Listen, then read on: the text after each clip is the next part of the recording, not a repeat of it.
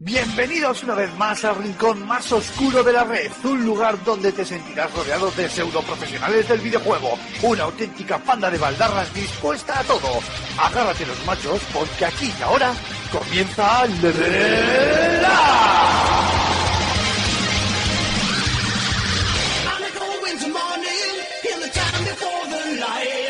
Up.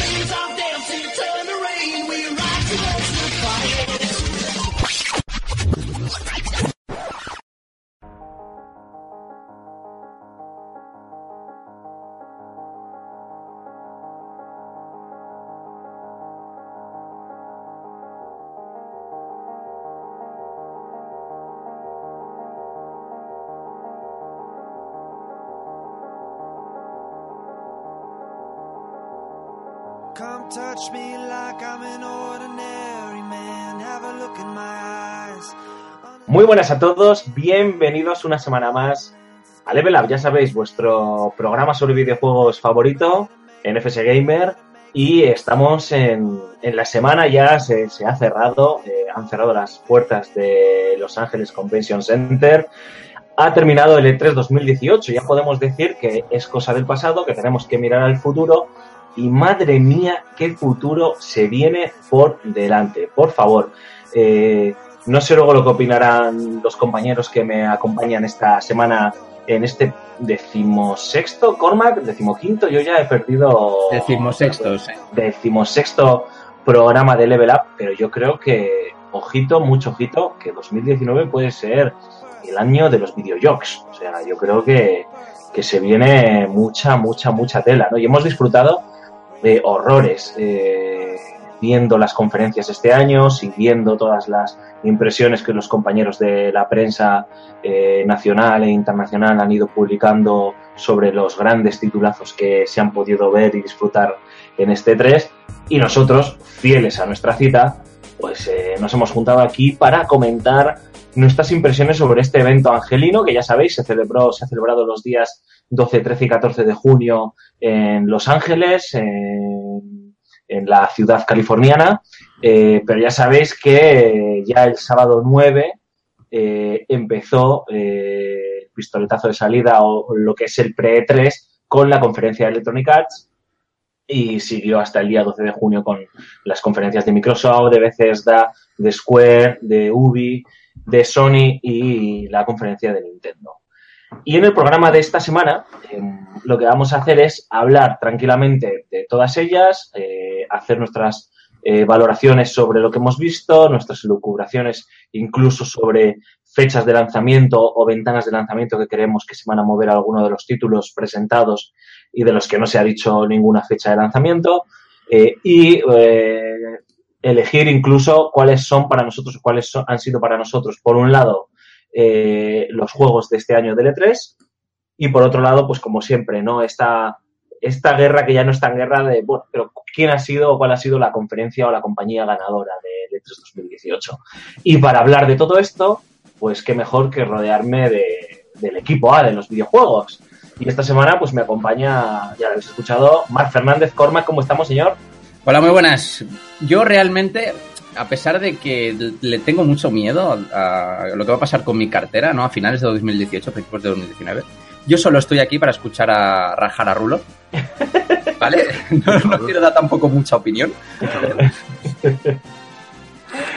Eh, Rulo, ya que te han inventado, ¿cómo estamos, señor? Dos programas consecutivos, has, entra- has entrado aquí en la convocatoria fuerte y has ganado el puesto de titular. Sí, sí, eh, desde que desde que la revista me mandó a dos hombres de negro a mi casa, así de forma misteriosa, no puedo no puedo faltar, tío. O sea que aquí presente jueves y jueves también, o miércoles y miércoles también, o cuando haga falta.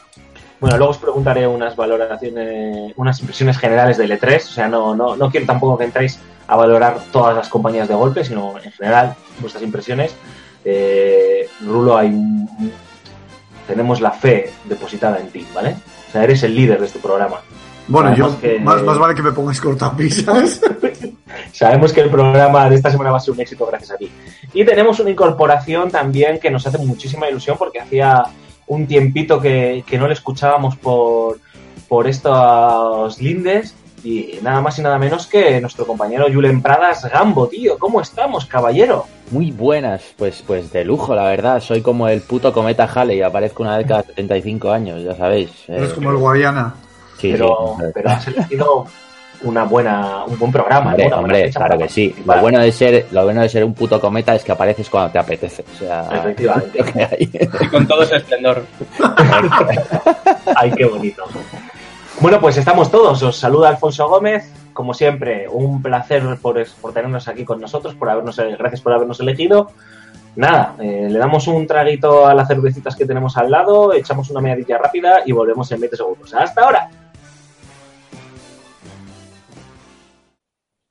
Bueno, aquí estamos, estáis escuchando el programa número 16 de la cuarta temporada de Level Up. Ya sabéis, programa completamente monográfico del E3. También tendremos eh, la sección del oyente. No sabemos qué nos deparará. Hablarán del E3, no hablarán del E3, el mundial que arranca, bueno, de hecho que ha arrancado ya, cuando estéis escuchando el programa ha arrancado.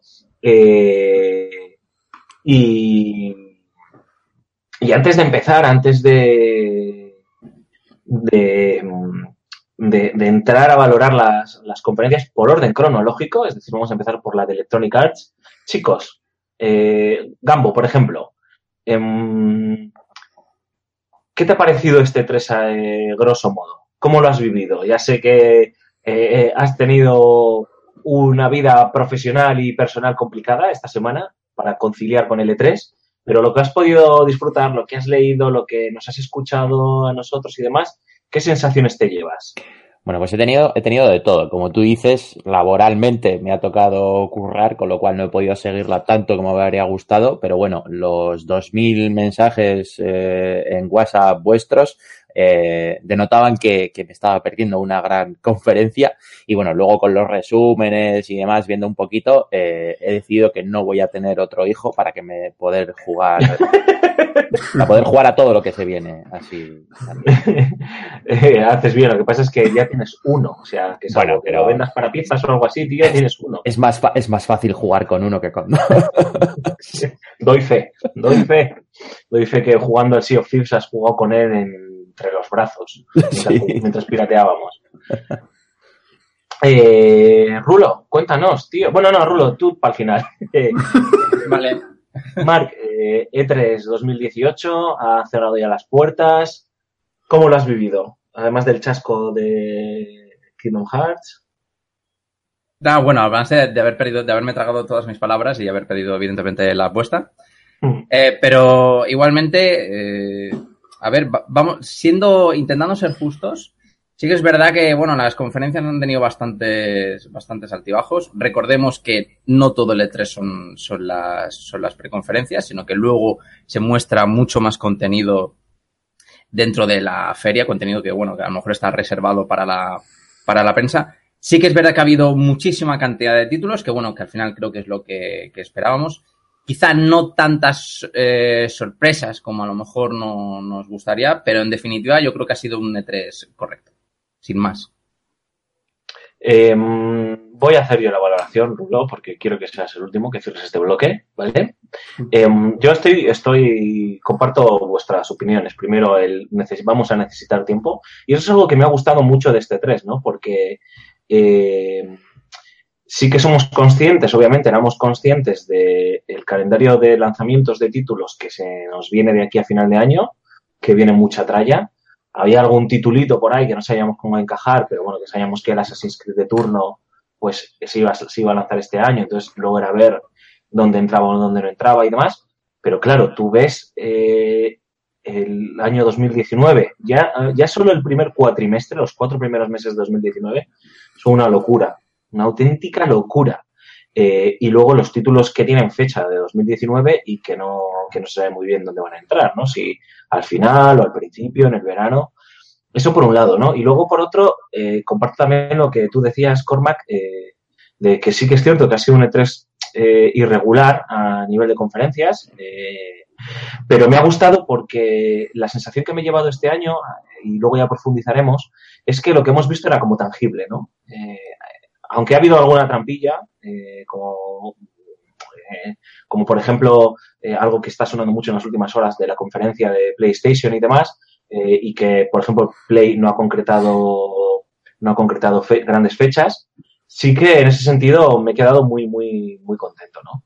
Eh, así que creo que ha sido un E3 de estos de que dices, bueno, para ser un E3 de transición, porque sí que parece que el año que viene a lo mejor empiezan a sonar las nuevas eh, consolas de videojuegos, pues este año ha sido un E3 de, músculo, ¿no? Y de, como decía Rulo, eh, fuera de línea, el típico E3 en el que estamos viendo ya el final de la generación y sale el músculo, ¿no? Y eso mola. Y Rulo, tío, todo tuyo. No, a ver, eh, a ver, ya lo habéis dicho vosotros, eh, me ha parecido un inter- sobre todo la idea de Mark, ¿no? O sea, un E3, un E3 totalmente irregular. Yo creo que, joder, se ha perdido, se ha perdido la magia, tío. Se ha perdido totalmente ya. Yo creo, no sé si soy yo o se pasa el tiempo. muchas cosas, tío. Se Sí, sí, muchas, sí. muchas cosas. Sí, es verdad que ha habido varios E3 que, algunos que sí, otros que no. Y tengo que decir que lo bueno que tiene es que, como estamos ya en el ocaso de la generación, se están viendo juegos gordos de cojones, como el Cyberpunk, como el Spider-Man, juegos así, el The Last of Us, bueno, no me voy a poner a nombrar todos, vaya. Y, eso da gusto, da gusto, porque además eh, son juegos en los que yo, como jugador, veo que encajo mucho más que en otros como los Battle Royale o, o juegos multijugador per se. Entonces, eh, estoy contento por eso, pero tengo más sentimiento de decepción que, pues eso, que de alegría o de, o de gozo. Y es una pena, es una pena, porque tenía muchísimas expectativas puestas en este E3. O sea, llevaba un año esperando al E3 y Rulo, Rulo, una, una cosa, si cambiamos, eh, donde has dicho 3, lo cambiamos por Nintendo, digamos que eh, nos acercamos un poco más a la verdad de Pues, tu argumento. A ver, sí, puede ser, porque es que, joder, Sony, Sony ha estado sin levantar, el, sin, sin pisar del todo el acelerador, porque es que, joder, no le hace falta coño, o sea, lo tiene todo hecho. Es que lo tiene todo hecho, tiene tanto rebufo que lo tiene todo hecho. Eh, Microsoft, sí, ha cogido y ha sacado un poquito de chorra y ha dicho, eh, señores, nosotros también tenemos mucho dinero para comprar. Y luego está Nintendo, del cual ya hablaré. Vale, ahí está, echando el gancho para que la gente se quede hasta el final. Eh, bueno, grosso modo, digamos que estas son las la, la percepción de la eh, gente del equipo de Level Up, aunque falta José Carlos, falta Antonio, falta Aymar, eh, falta Jogarto, eh, por, escuchar su opinión, pero bueno, digamos que en el podcast esto sería. Y ahora sí que me gustaría que dedicásemos tiempo a hablar un poco de, de las diferentes de las diferentes compañías, ¿no? La primera de todas, la primera de todas las conferencias fue la conferencia de Electronic Arts. El año pasado se llevó el honor de, de ser auténtico truño del E3 2017 y, Y este sí, repite, sin, ¿no? sin, sin ningún género de dudas, porque, bueno, acordaos del ritmo de la conferencia, lo irregular de, de sus lanzamientos. Y este año venían, bueno, pues con, con la vitola de, de enseñar este Battlefield 5 de la Segunda Guerra Mundial que tanto, que tanto polémica ha desatado, eh, saber cómo se veía el FIFA de turno, eh, los, juegos eh, deportivos eh, de siempre, alguna que otra sorpresa, si veríamos algo de, Star Wars y sobre todo Anthem, ¿no? Es decir, ¿qué es Anthem? ¿Cómo se ve? ¿Cuál es la fecha de lanzamiento? Ampliar un poco el concepto del juego. Y, no sé qué os ha parecido, porque tuvo sus sorpresitas, hemos visto algún que otro juego indie morón. Contadme, que, vuestras sensaciones tras ver, tras, cuando terminó la conferencia de Electronic Arts, ¿cómo, cómo estabais? ¿Estabais en plan, Buf, vaya putruño, he perdido 60 minutos de mi vida viendo esto? ¿O hubo algo que os tocó la patatita, os emocionó y hizo que tuvieseis ganas de, de, de jugarlo? Eh, ¿Quién empieza? Eh, tú mismo. Empiezo yo, venga, va. Por, por eh, es, es, interesante. Lo, lo, que más me ha parecido interesante de este 3 es que si, que si nos ponemos a, analizar conferencia por conferencia, hay cosas que son bastante, son bastante interesantes por, por comentar. Por ejemplo, en esta conferencia de, en esta conferencia de EA, vemos que, como tú bien has dicho, Anthem, que parece ser que es como la, que era como la gran apuesta, ¿no? de, de- de esta compañía por los videojuegos, se ha empleado un poquito el concepto que se tiene del, del juego. Eh, me ha sorprendido, tanto para, bien, porque eh, cuando se presentó ¿no? en el E3 del, año pasado, si mal no creo, eh, si mal no recuerdo, eh, es, a mi parecer, bastante diferente con lo que, con lo que era. O sea, parecía, daba la impresión de ser una especie de, de Mass Effect pasillero, mm, quizá con entornos ¿no? un poco más salvajes, ¿no? Lo que tendría que haber sido Mass Effect Andrómeda. Pero ahora cambia completamente el, el concepto, se vuelve multijugador, eh, se parece mucho más, como lo comentamos, a un, a un estilo rollo Los Planet, ¿vale? Salvando la- las distancias, es decir, el... eh, Pero un Lost Planet meets eh, Destiny. Eso Sí, es. sí, Destiny. Sí, sí, sí, o sea, ampliar eh, una acción eh, rolera, eh, cooperativa, con escenarios verticales, con unos graficazos de, de, de espanto. A mí la verdad es que me, me, me gustó bastante. Luego ya veremos cómo se resuelven esas polémicas de que hay que estar, de que no hay monojugador o de que pues, tienen que estar la, la consola conectado a, a internet y ese tipo de cosas. A ver, Pero- es que Anthem, tío, eh, ya, que, ya que lo has nombrado, Sí, sí, que era el, el- para, para que así no hagamos monólogos, ¿eh? Eh, sí, sí, por supuesto. Que era como el pepino, el pe- bueno, era no, es el pepino de Electronic Arts para el para febrero, creo que era, ¿eh? No, no me acuerdo de la fecha bien, 20 y algo de febrero. 20 creo. 22, creo. 22 de febrero. Eh, joder, a mí me dejó bastante. A ver, tuve eh, durante el- su presentación, tuve todas las fases del amor. Incluida la Me- del duelo. Me, me desengañé y el duelo también, tío, porque pienso que cojones está haciendo Bioware, ¿no? O sea que, eh, a ver, se ve de la hostia y incluso la idea me gusta, pero ah, ya estamos otra vez con esto de que todos los jueguicos, ten- los, algunos jueguicos gordos tenemos que jugarlos con amigos, que no tengo ningún problema, pero uf, ya sé yo lo que cuesta jugar con amiguetes. Mira, mientras te dejen la opción de jugar tú solo, macho, pff, mientras sea un añadido, Es que eso creo ¿Sabes? que creo que no, que no vamos a poder jugar solos, Pero- o que vamos a tener que. o sea, va a ser un Destiny en el, en el amplio concepto del, del Sí. juego. O sea, es, Y mola mogollón, ¿eh? O sea, sí, claro, el concepto está guapo. Los, los Javelin, tío, las armaduras tochas, no sé cómo lo traducen en castellano. Las cl- clases, ¿no? A- de alabarda. cada armadura, Las sí. alabardas.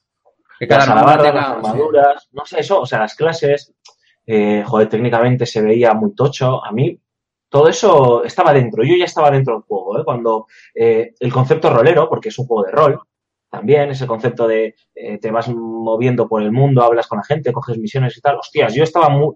Empezó la conferencia, empezó Anthem y yo estaba dentro del juego muy fuerte, o sea, yo ya lo quería jugar.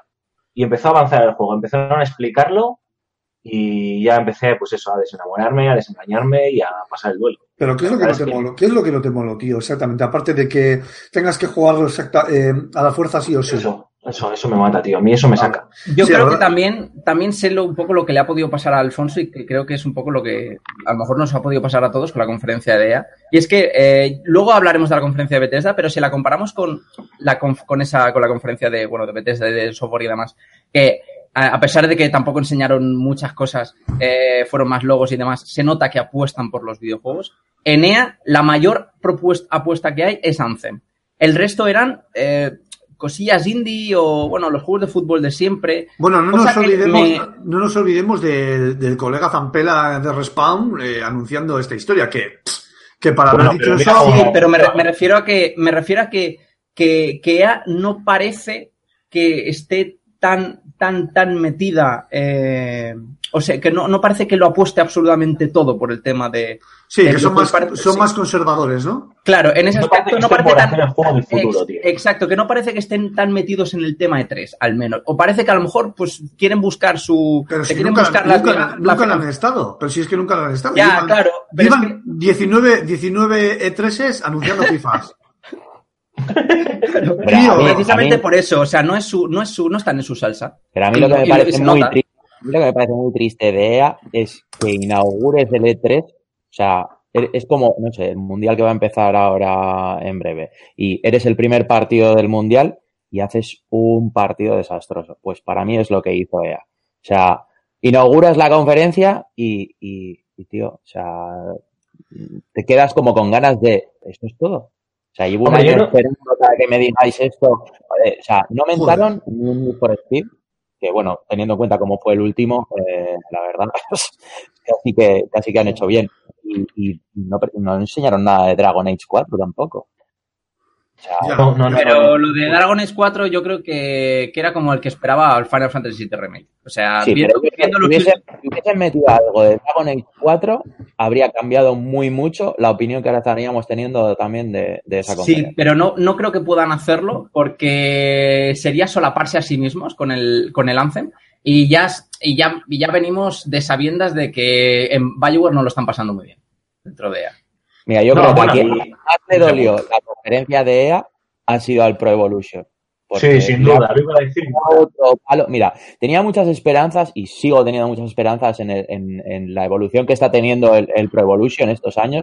La verdad que está remontando. No creo que le vaya, otro año parece ser que no creo que le vaya a quitar el, el liderato a- al FIFA, pero eh, que le haya quitado la licencia de la Champions es Es un palo, ¿eh? otro palo muy gordo, porque eh, no sé si recordáis, eh, lo comentamos en su día, eh, el Pro Evolution se iba a adelantar en lanzamiento a FIFA para intentar conseguir captar a, a más, a más jugadores o intentar robárselos a FIFA, pero mm, con este anuncio de que le quita la Champions, eh, pff, a, a, a Konami eh, con el Pro les, les ha jodido, pero un huevo. Bueno, Konami que pasen ya un poquito del pro, macho, porque está visto que no terminan de levantar cabeza y les está comiendo el, ta- el tarro EA.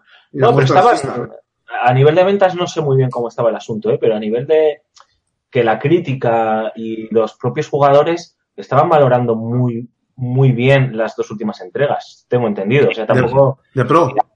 Sí, de pro. No soy un, no soy un experto, ¿eh?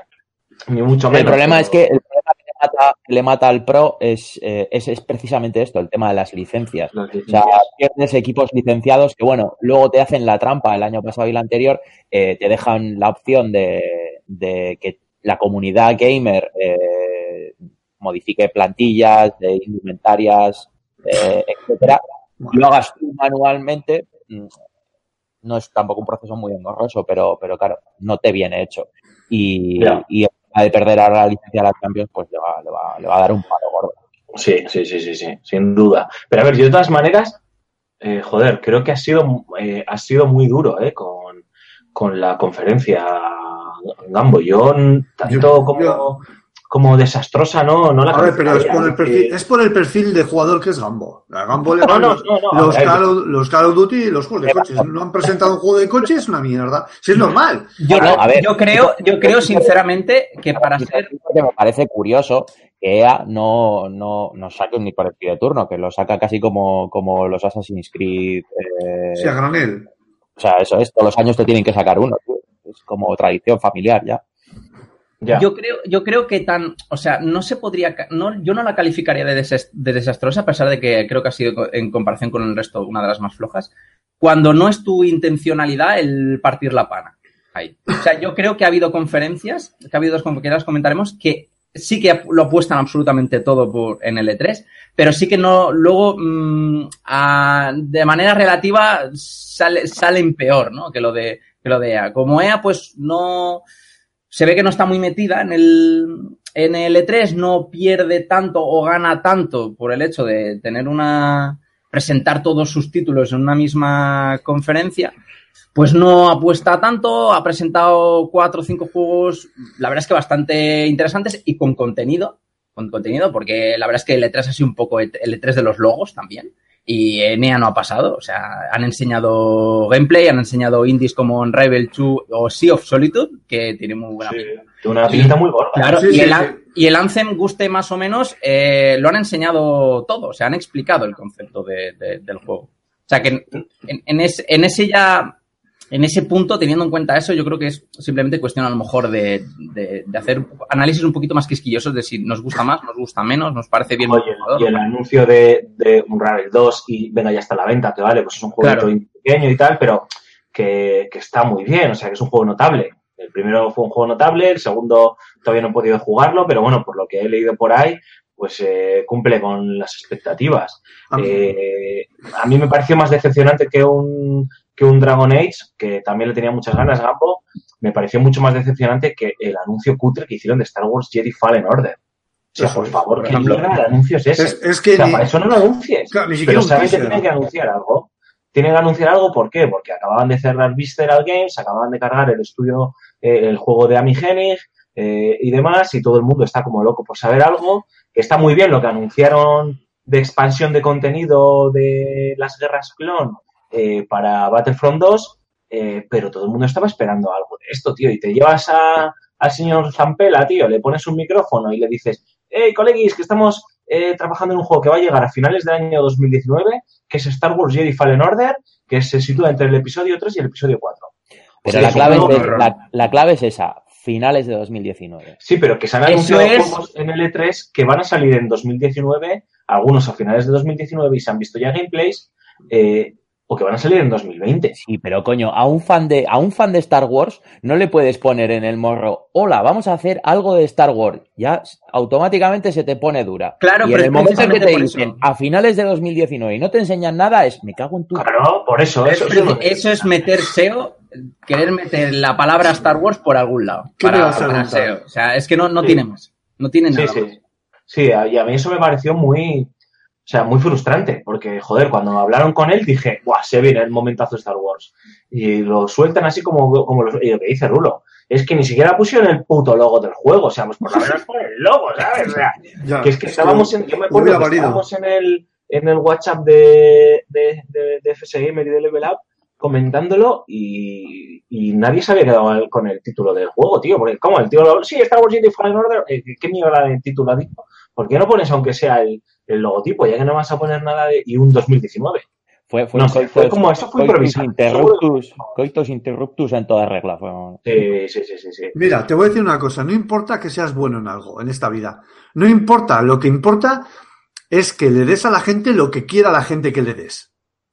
No sé si me he explicado. sí. El vecino, el alcalde. Exactamente. Exactamente. Exactamente. Pero me, No, pero me- me-. O sea, vamos a ver, tío, no me cuentes mierdas. Un E3 es para, para soltar y vomitar toda la puta mierda que tengas en la recámara, tío. Si lo que dice, lo que dice Alfonso, macho, le pones un logo y todos los pajiros trasnochados que estamos aquí de Star Wars, tío, nos vamos al váter como monos, tío, a sacudírnosla. ¿Es así? ¿sabes qué es lo triste del asunto? Que encima eh, funciona, porque ya se ha visto que ha funcionado. Joder, O sea, ha funcionado el año pasado en la conferencia de Nintendo. Ha funcionado este año en la conferencia de Bethesda, tío.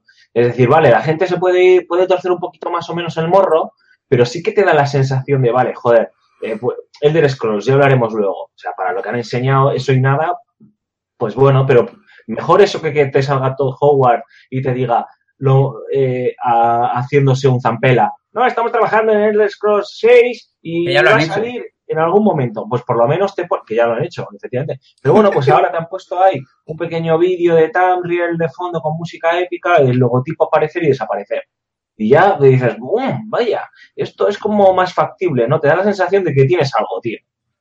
Y eso fue, fue, pues yo estoy contigo, Gambo, tío, un coitus interruptus total, o sea, Total, vas a echar total. un y a última hora no, no lo echas. A mí lo que me ha decepcionado, o sea, igual, igual os ha sonado muy crítico a, a- a de que me ha decepcionado mucho la conferencia, me refiero, me refiero más en el sentido de que eh, inaugurar un E3 con una conferencia tan flojita, vamos a decirlo así, eh, jo, me parece como, o sea, estás esperando todo el año el hype del, del E3 jo, y, y- y dices, venga, va, ya está, primera conferencia.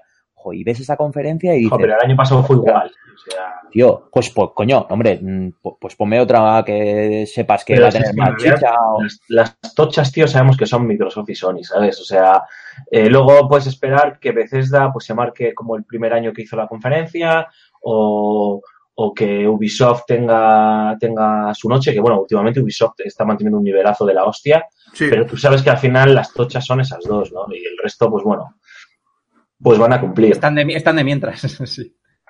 Eh, eh, ¿no, no habéis hablado de, de Battlefield 5? Que pues, lo único que se mostró fue el multiplayer y se confirmó que va a tener. Vaya por Dios, qué sorpresa. Battlefield, mira, yo creo que Battlefield Espera, 5. un, un Battle Royale y no habéis hablado tampoco de. Bueno, de FIFA hemos hablado, no habéis hablado del Origin Access Premier este, ¿no? Es que Es que, es, que es, es como un Game Pass, tío. O sea, a mí me es que Ya.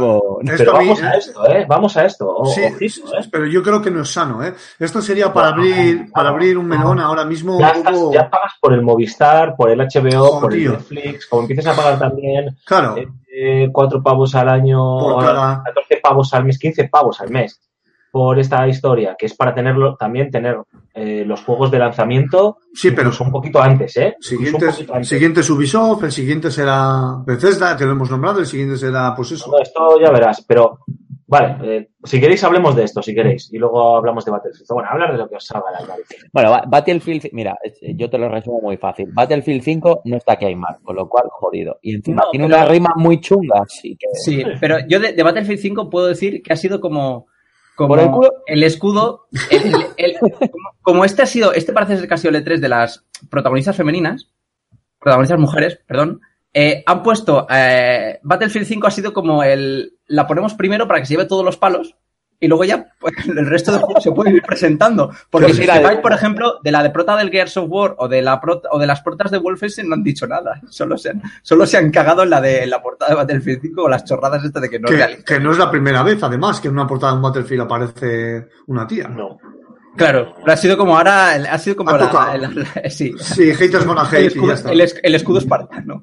Yo, de sinceramente, me llevé un chasco de la hostia, ¿eh? es decir, yo. Ver, está claro que aquí la gente lo que quiere es un multiplayer y, y que vaya de puñetera madre y que sea súper versátil y encima pues dices que vas a meter un modo Battle Royale y todo el mundo se corre, porque es verdad, pero joder, un E3 es para enseñar cosas épicas, tío, y se tenían que haber lucido con, con un tráiler y un gameplay de, del modo campaña, ¿sabes? O sea, yo pensaba que íbamos a ver un, un pues eso, lo que os he dicho, un trailer gameplay del modo campaña y, y esa mierda que está muy bien, pero Bueno, ha, de- ha Muy debido de ser más, más épico el, el tráiler que ha sacado Nvidia después de la conferencia que, que, el, que el propio que sacó EA de, de Battlefield.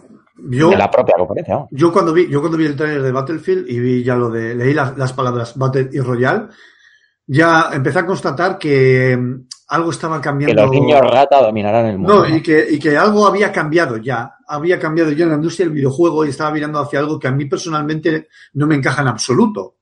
Pero es que después de terminar el 3 y hacer un poquito de crítica profunda, eh, me he dado cuenta de que no, de que estaba equivocado. Gratamente, además. Y es algo que, que ahí entonaré el mea culpa porque soy un vinagres, ya lo sabéis. Y cago melones y meo colonia es lo que tiene. Y efectivamente, o sea, por mucho Battle Royale, por, uso, por mucho que le estén haciendo un poco de lado al tema para la- las experiencias para un solo jugador con unas historias más trabajadas, te puedan gustar más o menos. eh, este 3 ha sido para constatar de que los jugadores como yo todavía tenemos sitio. y eso me congratula. Bueno, chicos, eh, no sé si queréis añadir algo más de Battlefield. Eh, Cormac, tú, eh, alguno de vosotros. Por el culo te vengo. Vale. eh, ¿Con qué os quedáis de, de esta conferencia? Un Eh, juego, con- por ejemplo. Con Sea of Solitude. Firmo abajo. Yo con Azen. ¿Y Gambo? Con el Need for Speed. Eh, sí, con el Need for Speed que nos han sacado y con el palo que le han dado a mi querido Pro Evolution. Cabrones. Es lo que hay. No, paso, paso palabra, no. Pasamos palabra.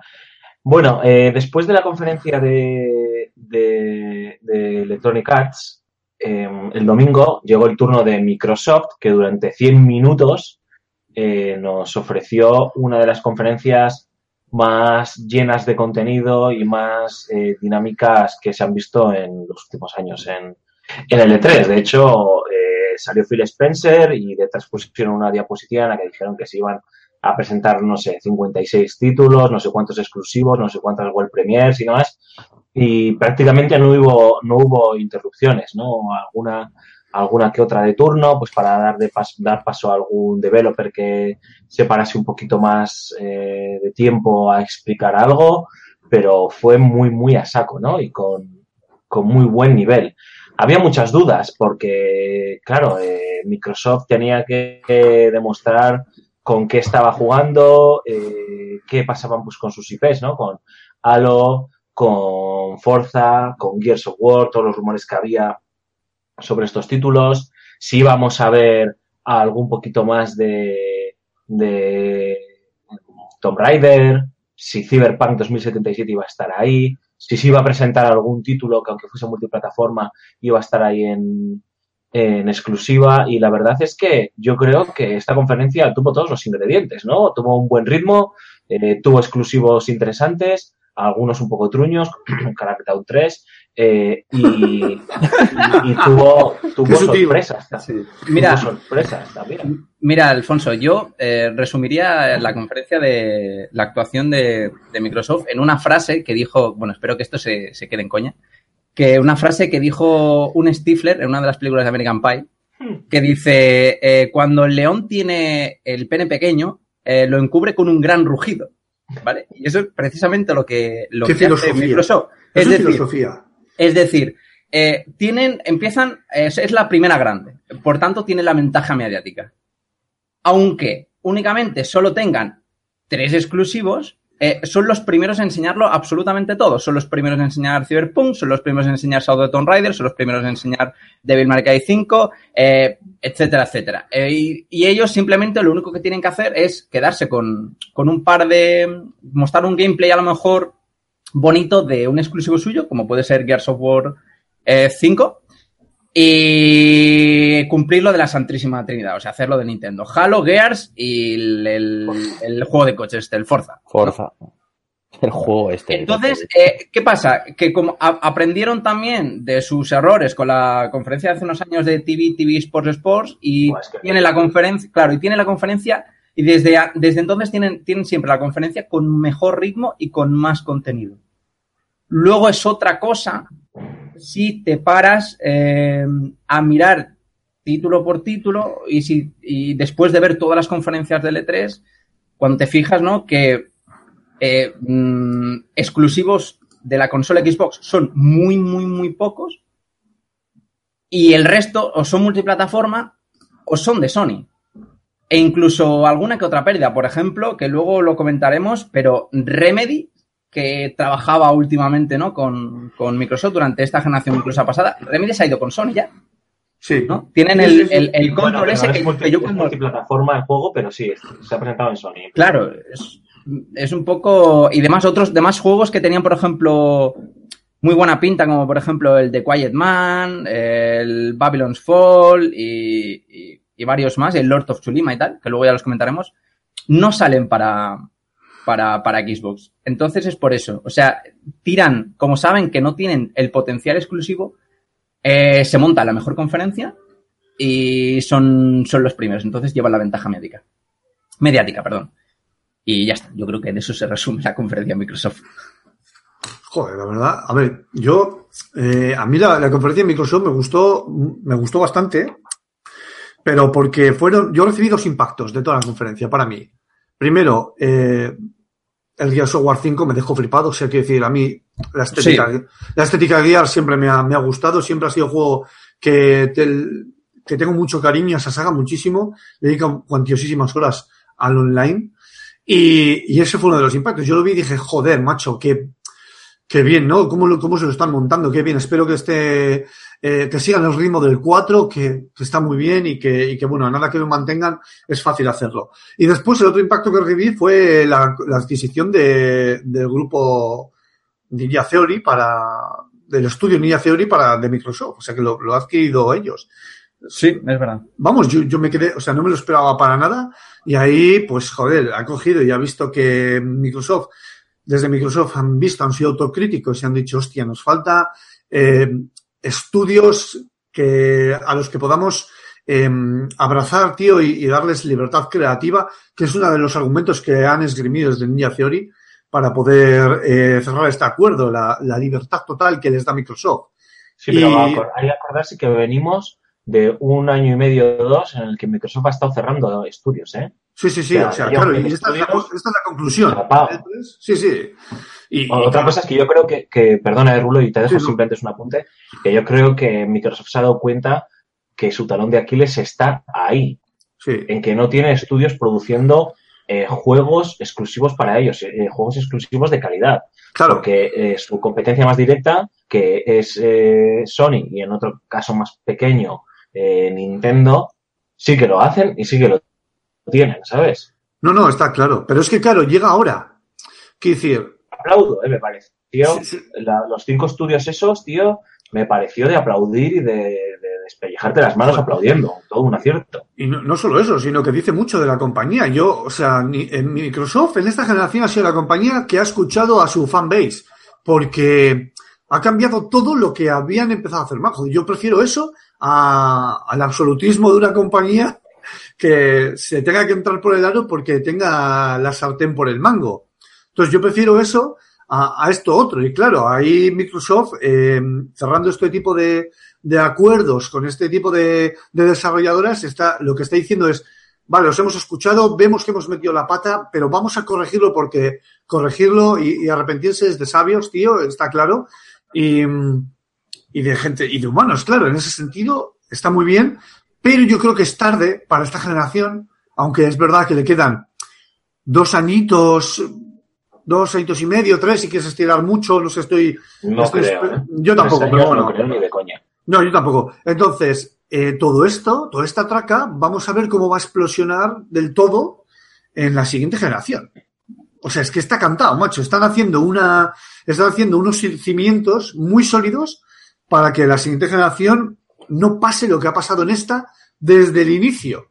Porque esto ha sido desde el inicio. Entonces, yo aplaudo mucho la conferencia de, de Microsoft. Creo que han sido muy valientes. Creo que saben escuchar a los usuarios y darles lo que, lo que ellos quieren. Los que, lo que han ido pidiendo. Gambo, quiero preguntarte. Eh. Halo, o sea, los, los, vamos a hablar de los exclusivos.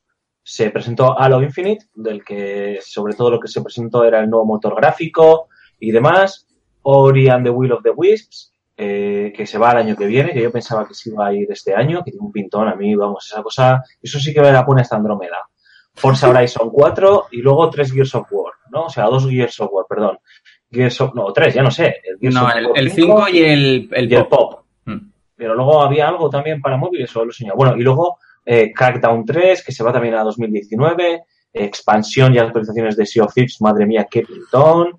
Eh, Battletoads, que no se sabe nada más que la fecha, no enseñaron nada. Session, que creo que es un juego de skate, ¿no? Si no recuerdo mal. Sí, Eh, sí, es verdad. Sí, sí. Es verdad. Eh, entonces, Pero no, ese sé, no es exclusivo. no es exclusivo, No, vale. Ese no es exclusivo. Eh, pues sobre los exclusivos, eh, cuéntame qué sensaciones te has llevado, eh, las fechas de lanzamiento, la gran mayoría enfocados a 2019, salvo eh, Horizon que sale este año y Halo Infinite que no se sabe cuándo, cuándo va a salir, no sé, o un Gears of War 5 tan, tan, tan cerrado que hemos visto gameplay y que sale el año que viene. Bueno, dime lo que te salga. Eh, a ver, a mí de los exclusivos de Microsoft, eh, la verdad que Ori tiene un pintazo increíble. O sea, ya el primero fue, fue, fue un juegazo. Eh, este para mí tiene, tiene una pinta muy chula. Y, y bueno, la expansión de las dos expansiones que se vienen de Sea of Thieves, eh, vamos, lo- es de las pocas conferencias que pude ver en directo y lo estuvimos comentando, todo tú y yo, que, que le hemos metido unas horitas al of Thieves. Y Sí. la verdad que se agradece que, que le haya, que le estén dando, que le estén empezando a meter contenido, porque es, es precisamente lo que más le ha criticado al of Thieves. Eh, Sí. y fruto de su propio éxito, yo creo que, que- que se atropellaron ellos mismos. Pero bueno, parece ser que, que, le- que- lo, están, lo están arreglando. Entonces, eso lo espero, lo espero, lo espero mucho. Y Forza Horizon, la verdad, me dejó un poco como más de lo mismo. Eh, El 3 ya me acabó cansando un poco. Eh, no sé, a, a la espera de que avancen un poco más eh, o vayan dando más, más datos, me parece un poco que es una saga que se está empezando a, a trillar. Anquilos, anquilosar, ¿no? O sea, se está empezando a hacer ahí. Es que al final, hombre, es difícil innovar en un juego de coches, Sí, ¿eh? es complicado. Entonces, yo reconozco que eh, la, la saga Horizon, eh, joder, pues en su momento fue un boom, pero es que tengo la sensación de que el 1 y el 2 son muy parecidos y el 3 y el 4, el 4 va a ser muy parecido al 3.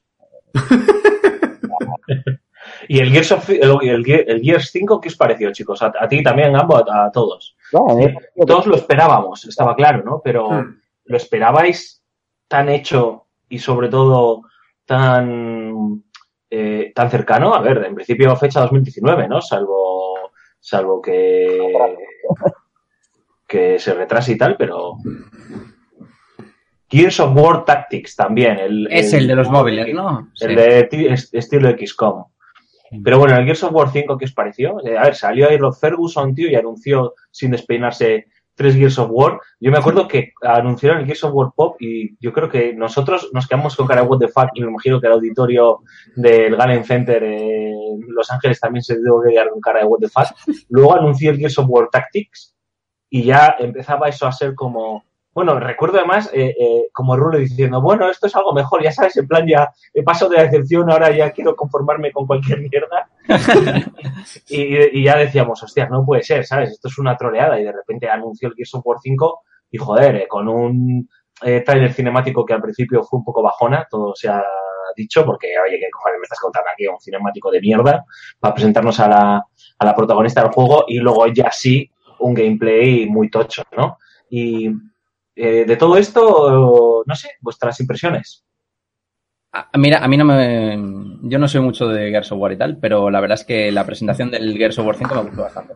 La verdad que lo tenían bastante fácil, ¿no? Venían del 4 que lo tenían bastante hecho en el sentido de que tenían ya eh, unos eh, una técnica bastante estable, con unos gráficos ya, un motor gráfico que ya está bastante pulido y que le tienen cogido el punch. Entonces, lo que tenían que hacer es eh, sacar un poco más de punta al lápiz y dar una vuelta de tuerca a la historia que vete tú a saber, porque no sabemos mucho de ella todavía.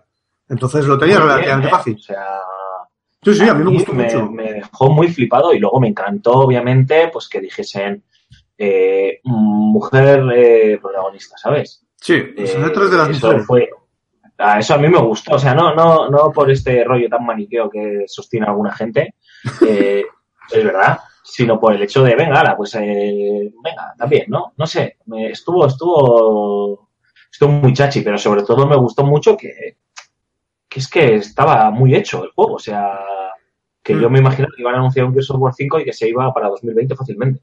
Sí, sí, estaba muy cocinado. Yo tampoco me lo esperaba. Me esperaba el logo y alguna cinemática corta. Pero no, no. Me sorprendió lo que sacaron. Para bien. Tu Gambo te da un poquito igual, ¿no? No, no, a ver, a mí, a mí el, el Gears la verdad que también me ha, me ha sorprendido. Es, es cierto que no, no me lo esperaba, no me lo esperaba tan pronto. Tampoco hace tanto que ha salido el 4. eh, Entonces, el 5 pues, pensé que se iba a ir muy a finales de, de 2019. Y me ha hecho gracia que, que lo mismo que ha, ha presentado Battlefield 5 con rima, eh, el, el Gears 5 también, también tiene rima. Sí. Eh, bueno, Crackdown 3, que se va a 2018, y yo lo siento, pero tiene una pinta muy mala. ¿eh? Mira, tío. No. Crackdown 2, en vez de a 2018, se podía ir a 2055. porque- no entiendo lo de Crackdown, tío. No me parece que sea un juego tan, tan, tan, tan, tan, tan, tan. Y, y no entiendo cómo se necesita tanto tiempo para hacer un juego de la talla de Crackdown. Quiero decir, cuando hay otros como eh, otros juegos triple A o más, no sé, que, que, que no les hace falta tanto, y no hablo de Square Enix, ¿eh? o sea que no, no, no lo entiendo, tío, te lo juro, ¿eh? Sí, salió el pavo este, el Latrell este, el Nedraco este, no sé cómo se llama, que vende maquinillas de afeitar en Japón y todos estos sitios, que es, que es la hostia. Sí, sí, joder, ya sabéis quién, ¿no? El, el actor, este tío, ¿cómo se llama, macho? Que vende, en serio, ponéis Negraco maquinillas de afeitar en YouTube y aparece él, que es la hostia. Ni idea. Sí, joder, bueno, no sé Voy a se ponerlo tal cual, te lo aseguro. ¿eh? Te lo juro, pues el, el que te Que aparece, el que te aparece es este, el de Crackdown, el, el, el prota de Crackdown. Y, joder, macho, no, no, no, no lo entiendo cómo se puede tardar tanto en hacer un juego de la talla de Crackdown. No lo entiendo. No me sale, ¿eh? Me, pone, me, me dice, quiso decir negro que vende maquinillas. Pero tampoco. No sé, tiene, tiene, tiene muy mala pinta, tío. A mí, me- o sea, no me motiva nada, no, lo que se enseñó fue, pues, no sé, o sea, vale, sí, el crackdown de toda la vida, destrucción y locura, pero A mí me pareció que para, que, que para el, el retraso que, que habían, o sea, se- creo que fue un par de días antes o así, ¿no? Cuando confirmaron el, el retraso que se iba a 2010 y- 2019, ¿no? 19, 19, 19. Sí, fue unos días antes de la conferencia. O sea, confirmas un retraso a 2019 y, y luego el vídeo que sacó en el E3 no me pareció. O sea, lo que dice un poco Rulo, ¿no? Dices, joder, para sacarme esto, tanto, tan- tanto tardas en hacer esto. O sea, Sí, sí. te vas a Sí, ir a sí. 2019 con esto, me estás confirmando un retraso y me enseñas esta, perdón, entre comillas, mierda de vídeo. Pues chico, yo es que Mm. lo vi y digo, no, no, no entiendo qué tanto bombo con el juego. Sí, pinta truño, la verdad. Sí, sí, no sé. Este... A ver, la gente se entusiasmó, ¿eh? Y siempre hay aplausos y estoy seguro que tiene su público, ¿eh? Pero... Sí, sí, evidentemente tendrá su público y, y- y me caerán ahora panes eh, por, por haber- haberme metido con Terry, Terry Crews se llama el negraco, Terry Crews. No sé ni quién es, tío. Bueno, pues eh, ya, ya lo vais a ver porque os he puesto, pero de verdad, yo no paro de reírme cuando veo a este tío. Ya vais a ver por qué. Ah, sí, ya sé quién es. Es un cachondo. Buah, mortal. Pues este para Crackdown, tío. Me cago en todo, ¿eh? Bueno, después de, de estos exclusivos, lo que Ah, sí este es el también- de, el de los mercenarios, coño. Es El que salió en Deadpool mercenarios. 2. Salió en Deadpool 2 Sí, también. Efectivamente, Terry Crews. Bueno, lo que tuvo también la conferencia, que le den a Terry Crews por saco, eh, fue una tralla bastante potente de, de grandes anuncios y de primicias eh, third party, ¿no?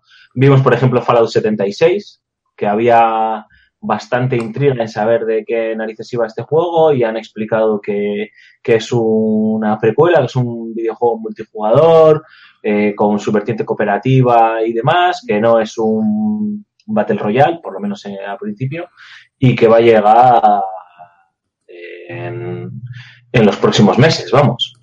Entonces, ¿qué os pareció? ¿Os cumplió con las... Bueno, o lo dejamos para luego, lo dejamos para veces, si os parece, ¿vale?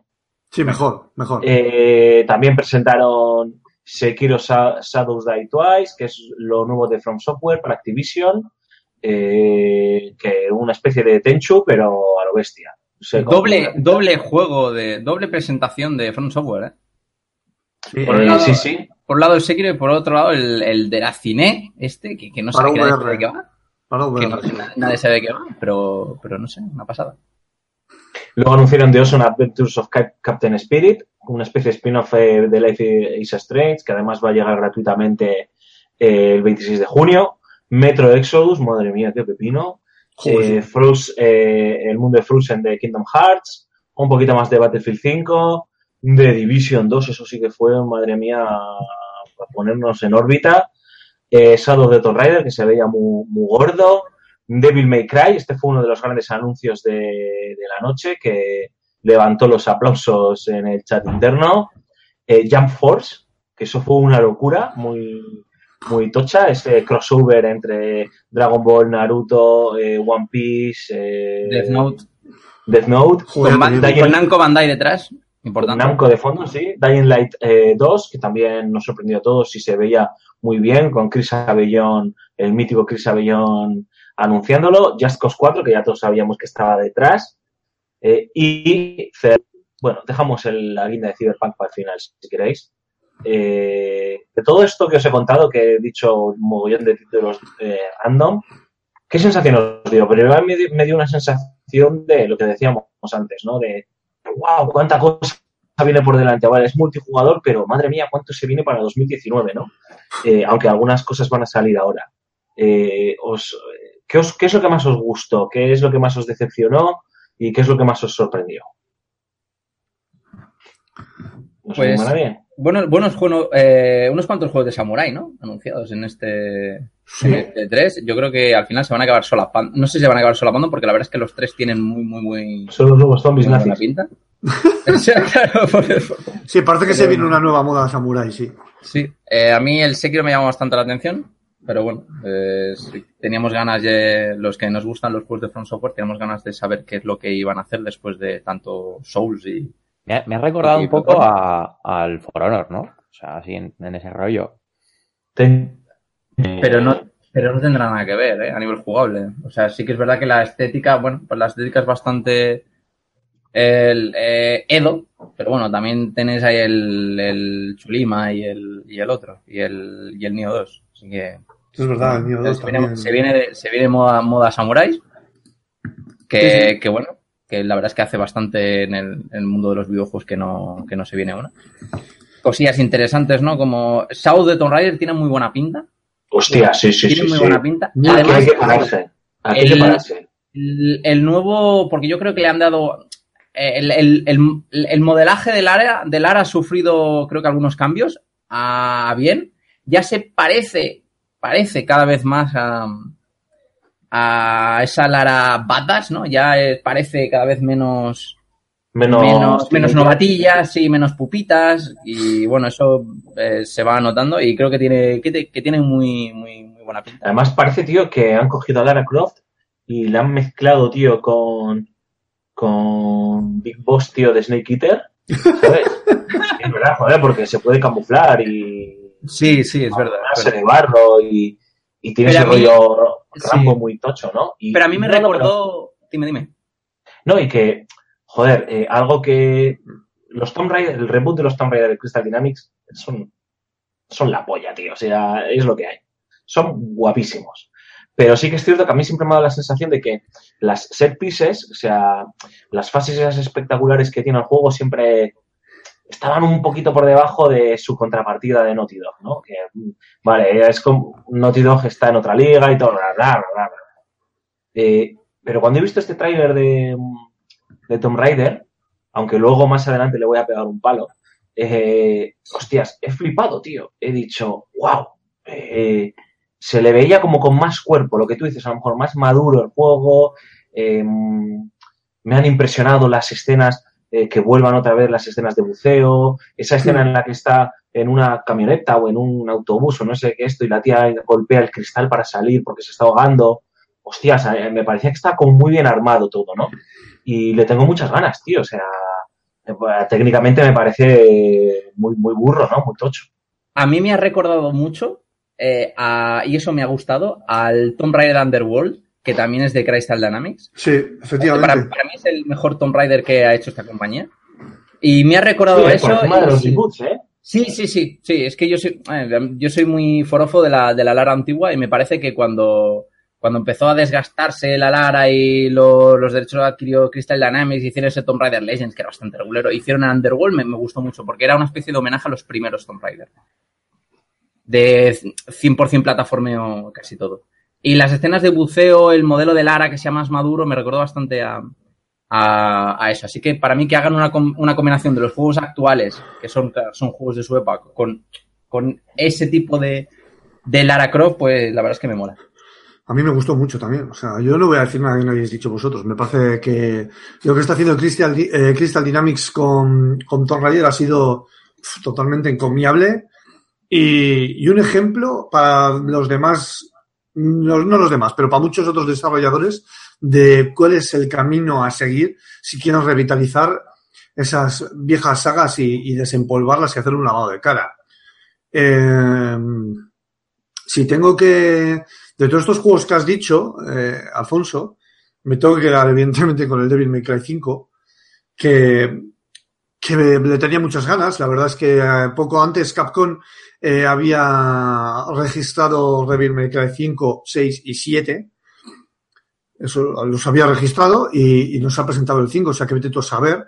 Y está muy bien porque tiene toda la pinta de que, y claro, yo no había caído en esos detalles, pero Cormac y yo lo comentamos off the record, que claro, que era Nero el protagonista, porque que es el protagonista del Devil May Cry 4, a bote pronto porque por, por el brazo que le faltaba, por la espada que tenía el manillar eh, motorizado, igual que, que el Devil Bueno, al May final Cry sale 4. Dante, además, ¿no? Sí, claro, efectivamente. Entonces son pequeñas perlitas que te han ido saliendo y con esa estética del DMC, que a mí personalmente me gustó mucho el DMC. O sea, son buenos beaten ups y, y joder, es una buena forma de volver a retomar la saga. Pero hubo un gran aus- ausente que, que es verdad que podía haber encajado perfectamente en este 3 por el contexto, ya lo vais a entender.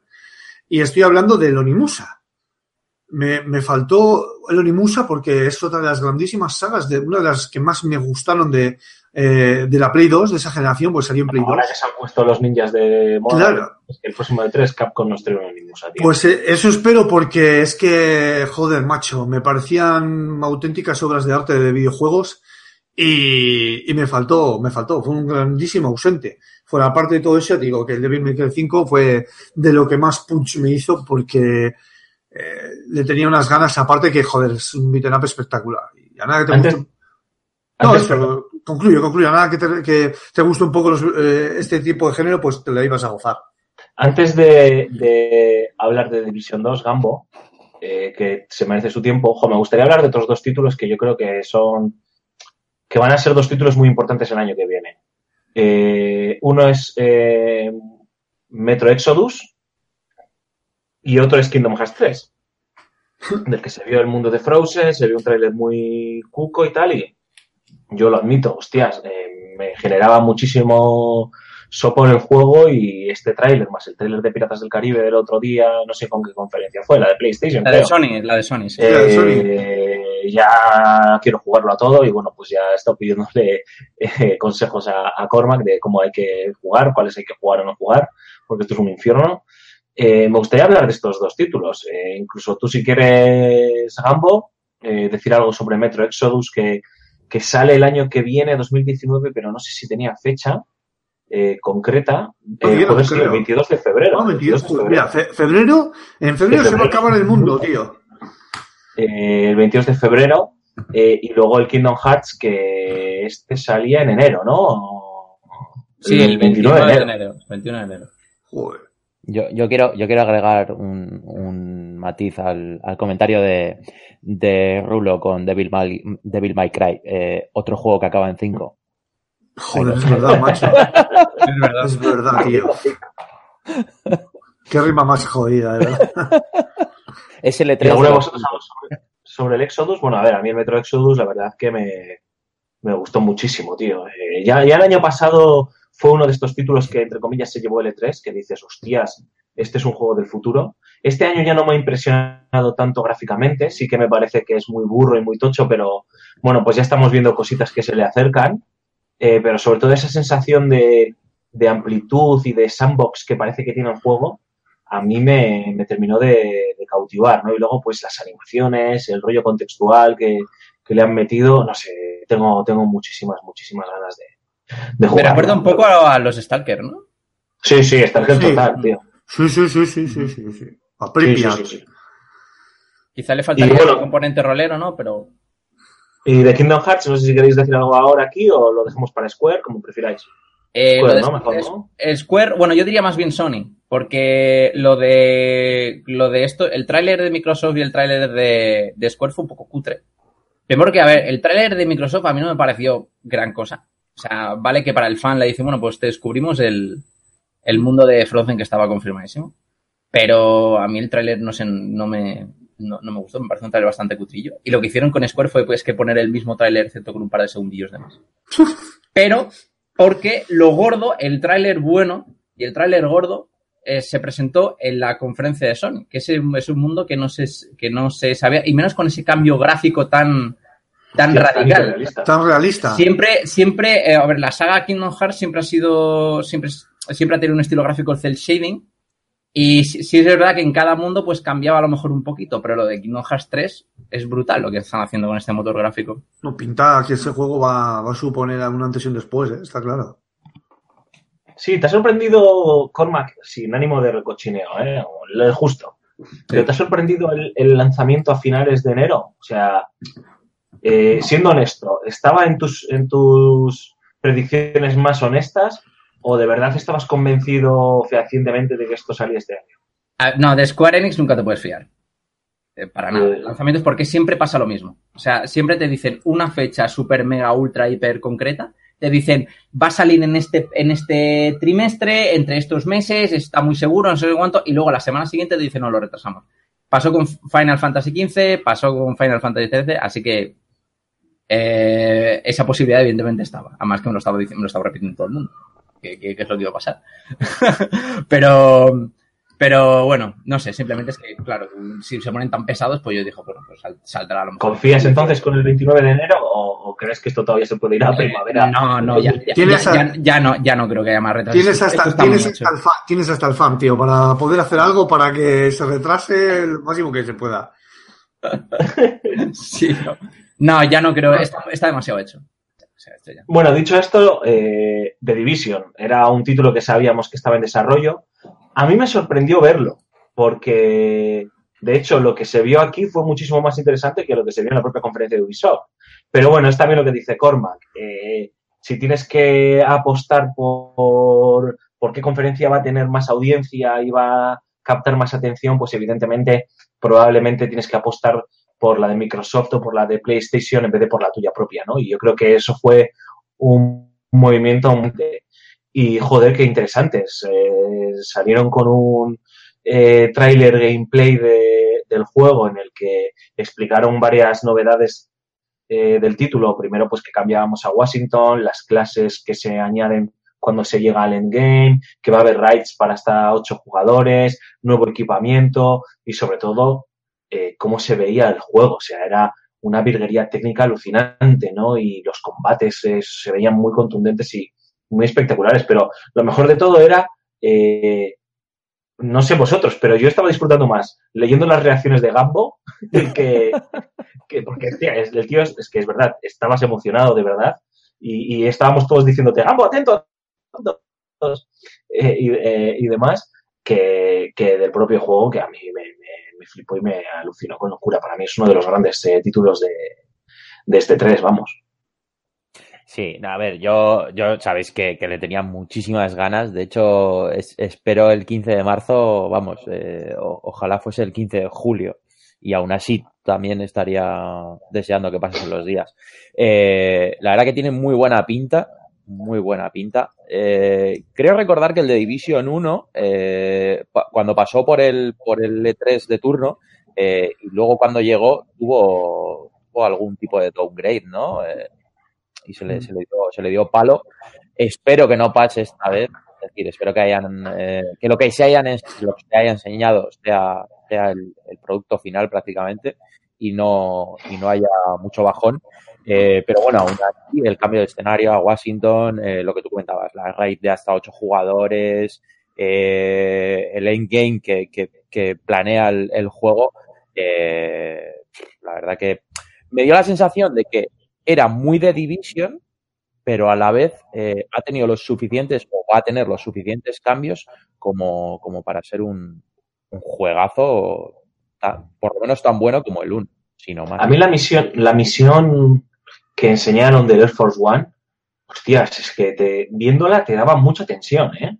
Mm. Eh, pero estaba tan bien, o sea, cómo la gente jugaba en equipos. eh, bueno, primero cómo empezaba el juego con el tío andando tranquilamente por la ciudad de Washington, por las afueras de la ciudad de Washington, eh, se iban moviendo, iban charlando eh, dos personajes entre ellos, comentando la jugada y tal, y tú veías el entorno y yo decía, joder, hostias, esto se ve muy espectacular. Pero de repente llegan como a un cruce y se juntan con otros dos tíos más y, em- y empiezan y se meten en una misión porque les invitan a una misión, creo, creo recordar que era así el gameplay, si no, pues bueno, ya me corregiréis o me corregirán. Y era ya cuando arrancaba la misión de Left 4 One y era flipante, tío. O sea, yo la estaba viendo y, y estaba alucinando. De hecho, eh, me estaba escribiendo con gente de la de Ubi España diciéndoles, chicos, o sea, esto que estoy viendo en la conferencia de Microsoft me está alucinando mucho, ¿no? Y, y estoy contigo, Gambo. A mí se van a hacer muy largos los días, ¿eh? Jo, es que ese juego además, eh, ya, o sea, ya solo como escenario, el Force One, macho, impresionaba un huevazo, tío. Además, Harrison Ford, tío. Joder que sí, tío. Saliendo ahí por la cabina. Sería grandioso, chaval, pero sí, o sea, se me están haciendo también a mí largos los días porque espero darle muy duro a ese juego con vosotros, tío, porque al uno ha sido uno de los juegos online a los que más tiempo he jugado, no tanto como Gambo, porque ha tenido que desatender sus eh, quehaceres diarios, su familia le echaba de menos y tal. Y Pues porque- cartel de esa busca. sí, sí, sí, porque me consta que le has dedicado siete días al juego. sí, sí. sí. Sí, mira, lo dice Sí, como. siete sí, di- sí. A ver, no, no. Eh, que conste que tengo siete días de Playet, eh, pero bueno, llevo mucho tiempo sin, sin tocar el juego. ¿eh? Y el otro día, hablando en un grupo de, de WhatsApp de colegas con Aymar de, de la Xbox, hay un pavo que tiene 14 días, tío. Bien, sí, este hombre habrá que. Sí, este hombre, pues le llegarán cartas de proyecto hombre a ver qué anda de qué es de su vida, que vuelva, ¿sabes? Este tipo de cosas. Pero sí, es un juego que tengo unas ganas locas de darle, porque es que es- encima es el típico juego que sin tú darte cuenta te, te lleva a cooperar de una forma más o menos eh, táctica sin que te des cuenta, te lo juro, ¿eh? porque yo recuerdo las partidas con, con Alfonso, con Poncho, que estábamos jugando y no nos dábamos cuenta, pero es que sin querer nos, nos coordinamos como si fuésemos mano y pene todo a la vez, o sea, espectacular. Es que es, es estrictamente necesario, sobre todo en la zona oscura. O sea, en la zona Ay, oscura, pirata. si no te coordinas, eh, eh, o sea, olvídate. Yo, de todas maneras, ahora que no está aquí Aymar, os voy a dar una primicia, eh, porque claro, eh, vosotros dos, Poncho y tú, lo habéis jugado en Play 4 Sí. y Aymar y yo lo jugamos en Xbox. Eh, entonces, claro, cross, crossplay. No, no, no, no, no. La primicia es que yo, yo me iré a jugarlo en Play 4 con vosotros. Muy Aymar bien. matará- Aymar me matará cuando lo Ay, que se quede solo. Transfuga. No, pero bueno, es, es más porque, porque tengo la Play 4 Pro, entonces me, me tira más eh, probarlo en, está. en 4K que, Gambo es el voto díscolo. que otra cosa. El futuro de los videojuegos, tío, de todas maneras, está en. No en el puto juego en la nube, tío, sino en que hagan un crossplay de verdad. Me cago en Diógenes. Ya, y se hacen de chorradas, tío. Oye, sí tú, y yo, mola. tú, y- tú y yo lo hemos vivido recientemente con el Sí, y Sí, sí, sí, sí. el crossplay es sinceramente el puto futuro. ¿eh? O sea, Pues, eh, a ver, o sea, que tú, Aymar, pueda jugar con nosotros en su Xbox y nosotros en eso es, eso es el futuro de los videojuegos. Y está tardando, Esto- además. ¿Qué Sí, cojones? demasiado. Bueno, demasiado. Ya, sí, efectivamente. Pero bueno, eh, vamos a ir avanzando un poquito más en esta conferencia. Hemos nombrado lo que os he dicho, Jump Force también, el Dying Light 2, Just Cause 4. ¿Algo que añadir de estos juegos o queréis hablar directamente ya de Cyberpunk 2077? Yo el, el Daylight le, le di también muchísimas horas y me parece uno de los mejores juegos de sobre zombies que ha parido nadie nunca jamás. Oye, Tampoco ¿Crystal es- Vision estaba, estaba en, en el 1 o, es, o ha sido incorporación del Dying Light 2? De Dying Light 2, porque es que... ¿Quién has dicho? Perdona? Hostia, es Chris Avellón, tío, es un mítico desarrollador de Fallout, Wasteland y demás videojuegos de Pues toda no, la lo- puta no, lo- vida, no lo- no lo tenía en el punto de mira, pero lo voy a buscar. Chris Avellón, lo estoy buscando yo, tranquilos, podéis seguir hablando de lo vuestro. Dale, Colma, que te, que te he cortado. No, no, que he dicho que tampoco es muy difícil eso de sacar un juego de zombies destacable.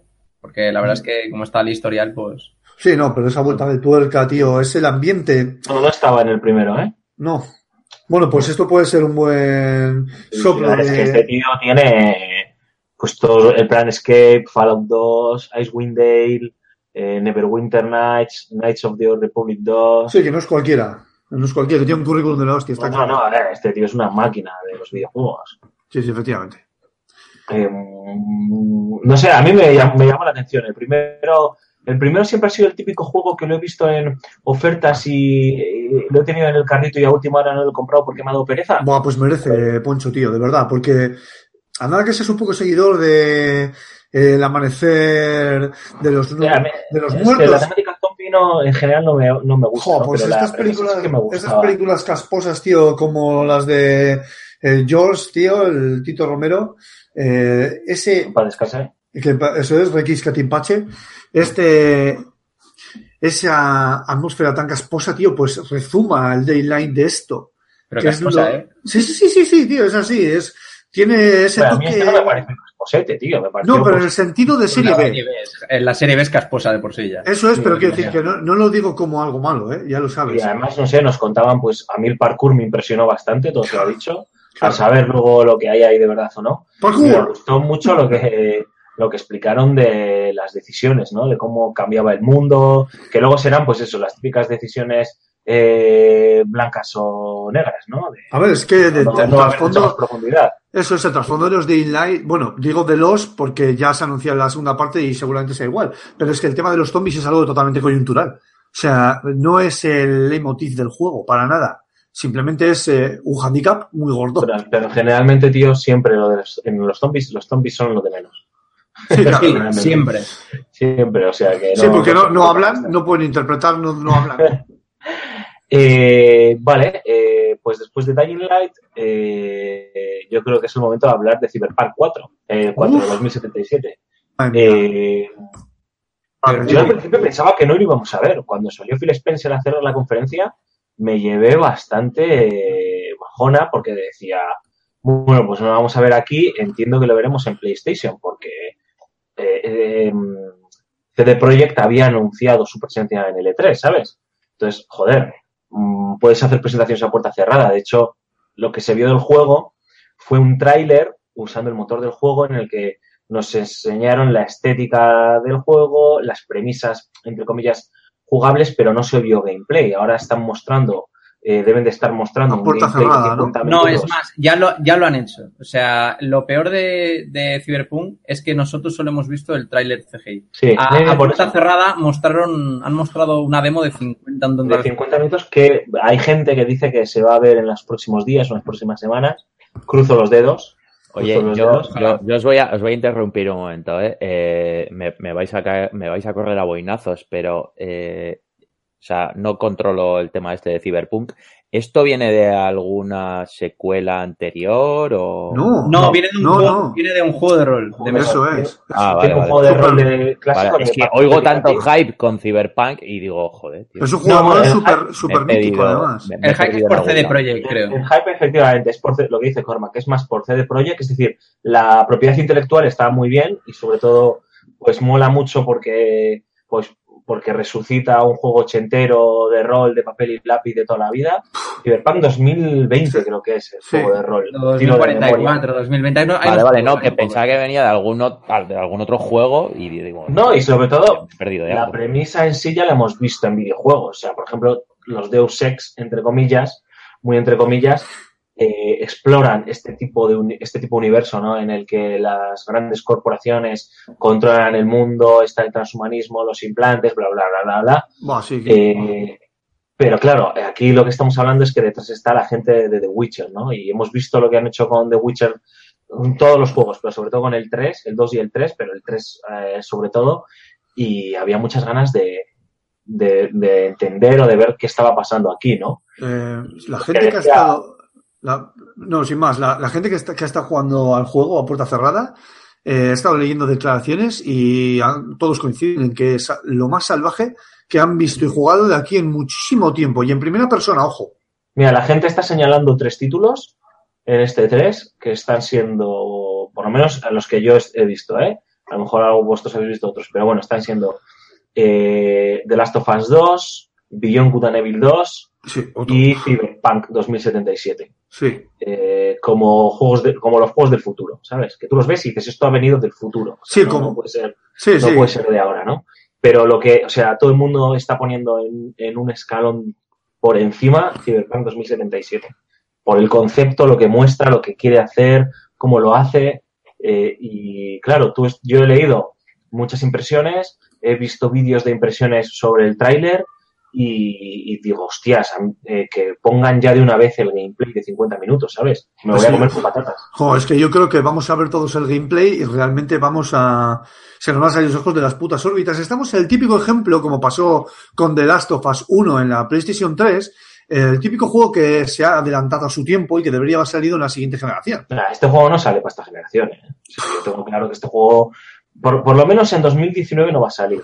Aunque hay gente que dice que está muy avanzado y que CD Projekt, a ver, es un juego que se anunció en 2014, creo recordar, eh, o 2013. ¿eh? 2013, sí. Lleva mucho cogiéndose, sí. Ya mucho tiempo cociéndose, pero entre medias ha estado el desarrollo y el lanzamiento de, de The Witcher 3 y los DLCs, o sea que... Bueno, yo he puesto por un lanzamiento en esta. en el- yo he puesto por, por un lanzamiento en esta generación, pero con remasterización para la siguiente. Bueno, no va a tener DLCs y no va a tener microtransacciones tampoco, ¿eh? O sea, eso Pues, ya... joder, ni Multi- ni multiplayer, ni multiplayer. Ni falta que le hace, joder. CD Projekt, tío, es un. Tío, es, es. Aquí está todo mi tranca. Y chaval, aprendéis de lo que yo hago, porque sin hacer las tonterías y las mamotrezas de, de las loot boxes, ni mierdas raras, tío, vendo lo que quiero. Eh, No sé. des- no sé si queréis añadir. eh, ¿Qué fecha, qué fecha de lanzamiento, le, ventana de lanzamiento le echáis? ¿Os arriesgáis? Cuidado, Cormac, ¿A- cuidado, a fecha? que tú tienes una maldición con el tema de las fechas de lanzamiento, ¿eh? No sé, pero yo eso lo veo para Finales de 2019. Sí, o inicios de 2020 incluso. Yo, yo voy a decir, yo voy a decir on, on Holidays de 2019. Sí, ¿eh? Hostias, estás muy animado, ¿eh? Lleva muchísimo tiempo, bueno, lleva bastante tiempo, tío. Incluso hubo con revuelo, entre comillas, revuelo, porque reactivaron la, la cuenta de Twitter de Cyberpunk que yo seguía, porque me saltan las notificaciones. O sea, estos de CD Projekt, tío, son curritos, ¿sabes? No son... Hombre, ellos han dicho, eh, no sé a quién se lo he leído, creo que, pues no sé si en Eurogamer o a Vandal, bueno, en algún sitio he visto que han dicho los propios desarrolladores de CD Projekt que, que han aprendido del error que tuvieron con, anunciando muy pronto el juego y anunciando muy pronto también The Witcher 3, ¿no? Eh, y enseñando cosas sobre todo. Y que esta vez eh, como que han querido enseñar ya cosas cuando lo tienen como muy hecho y como que parece que la cosa pues es una interpretación mía ya, ¿eh? puede estar cerca. Yo aún así no soy tan optimista. Yo creo que CD Projekt sabe que su prestigio está en juego, entre comillas. No tiene que demostrar nada a nadie, pero al final es tu prestigio y se van a tomar todo el tiempo que necesiten. Y yo creo que 2019, pues no nos engañemos, está ya a la vuelta de la esquina y este título huele más a 2020. No sé si inicios de 2020 o incluso pues, 2020 viene entradito el año. Viene entradito el año. Y es una pena porque es que, uff, es que madre mía, cómo, cómo, cómo, se está escuchando hablar de este juego. ¿eh? Y yo, yo tengo ganas de ver gameplay. ¿Queréis que filtraran algo de una puñetera vez o que nos vamos a quedar con Sí, seguro, sí, eso en la, en la Gamescom lo vemos. Oh, joder, bueno, no hay que esperar solo hasta agosto. Eh, en la Gamescom o antes lo vemos, pero siempre pasa lo mismo. Eh, presentan una demo a puerta cerrada, luego sale otro evento en el que se ve la misma demo y entonces ya el, el público lo puede ver. No, pero fijo, vamos. Vale, eh, chicos, eh, resumen de esta conferencia, ¿qué, qué os ha parecido? ¿Qué, ¿Con qué os quedáis de la confe? Algo así rapidito. Pues en el ritmo, me quedo con el ritmo y me quedo con, con que se ha mostrado muchísimo título. Y ha sido la conferencia más larga, creo. La Sí, conferencia sí. más larga, así que todos contentos. Sí, yo creo que ha de sido- cuentas, mm, eso, No, de cuentas, termina, tra- pues lo que queríamos son juegos y juegos eso es lo que nos han enseñado. Sí, yo opino exactamente igual que tú, Cormac, tío. O sea, han tenido ritmo, eh, juegan en casa, eh, son los reyes del pollo frito ahí. Eso se, se nota y, y, joder, me ha gustado, tío. Ya he dicho los impactos que he recibido de esa conferencia, tío, y han sido suficientes como para decir, joder, tío, me, me ha sorprendido bastante. Me ha faltado, he tenido alguna ausencia ahí, como un Fable o Fable o como coño se llame. Pero por los demás, le doy un notable. Sí tengo que poner una nota. Mm, vale, eh, yo no para, dejar- para dejarle a Gambo que cierre, eh, que me imagino con que se va a quedar, eh, si no nos solapamos. Yo, a mí también me ha gustado mucho la conferencia, a pesar de, pues eso, las trampas, entre comillas, que, que encerraba. Pero creo que Microsoft ha hecho cosas muy interesantes, como anunciar la adquisición de cinco estudios bastante interesantes y bastante potentes. Eh, y sobre todo me quiero, me quiero quedar, pues, eh, con Shadow of the Tomb Raider, tío. Eh, La verdad es que me apetece mucho que llegue el 14, creo que es 14 de septiembre la fecha elegida y tengo muchas ganas de, de jugar la aventura de, de. Pues Pues ya yo, yo la verdad que a mí lo, lo que más me ha gustado de- ha sido que, que han mantenido un nivel muy alto durante, durante los 100 minutos que ha durado. O sea, cada, cada presentación que hacían te mantenía en, en, en, en ese, en ese hype. No, no, no encontrarte y decir, hostia, me, me acaban de enseñar de Division 2 y luego me sacan un, un juego chungo. Bueno, en, en el orden del Crackman Down, eh, del Crackman Down 3 ha sido el que, el que me cortó el rollo, pero me parece que, me parece que ha sido una conferencia muy, muy buena en cuanto a, en cuanto a nivel. Y nada, yo me quedo con el, con el Forza Horizon 4. O sea, que no, que es coña. Edición, sí. Bueno, chicos, pues hacemos una breve pausa de 20 segunditos para, para beber un poquito más de cerveza y, y volvemos. Si os parece, hacemos conjuntamente Bethesda con Square Enix eh, para avanzar, porque si no, esto se nos va a alargar mucho más de las tres horas del último podcast. Y, y, y dejamos pues Ubi y Sony y Nintendo para el final. Volvemos ahorita.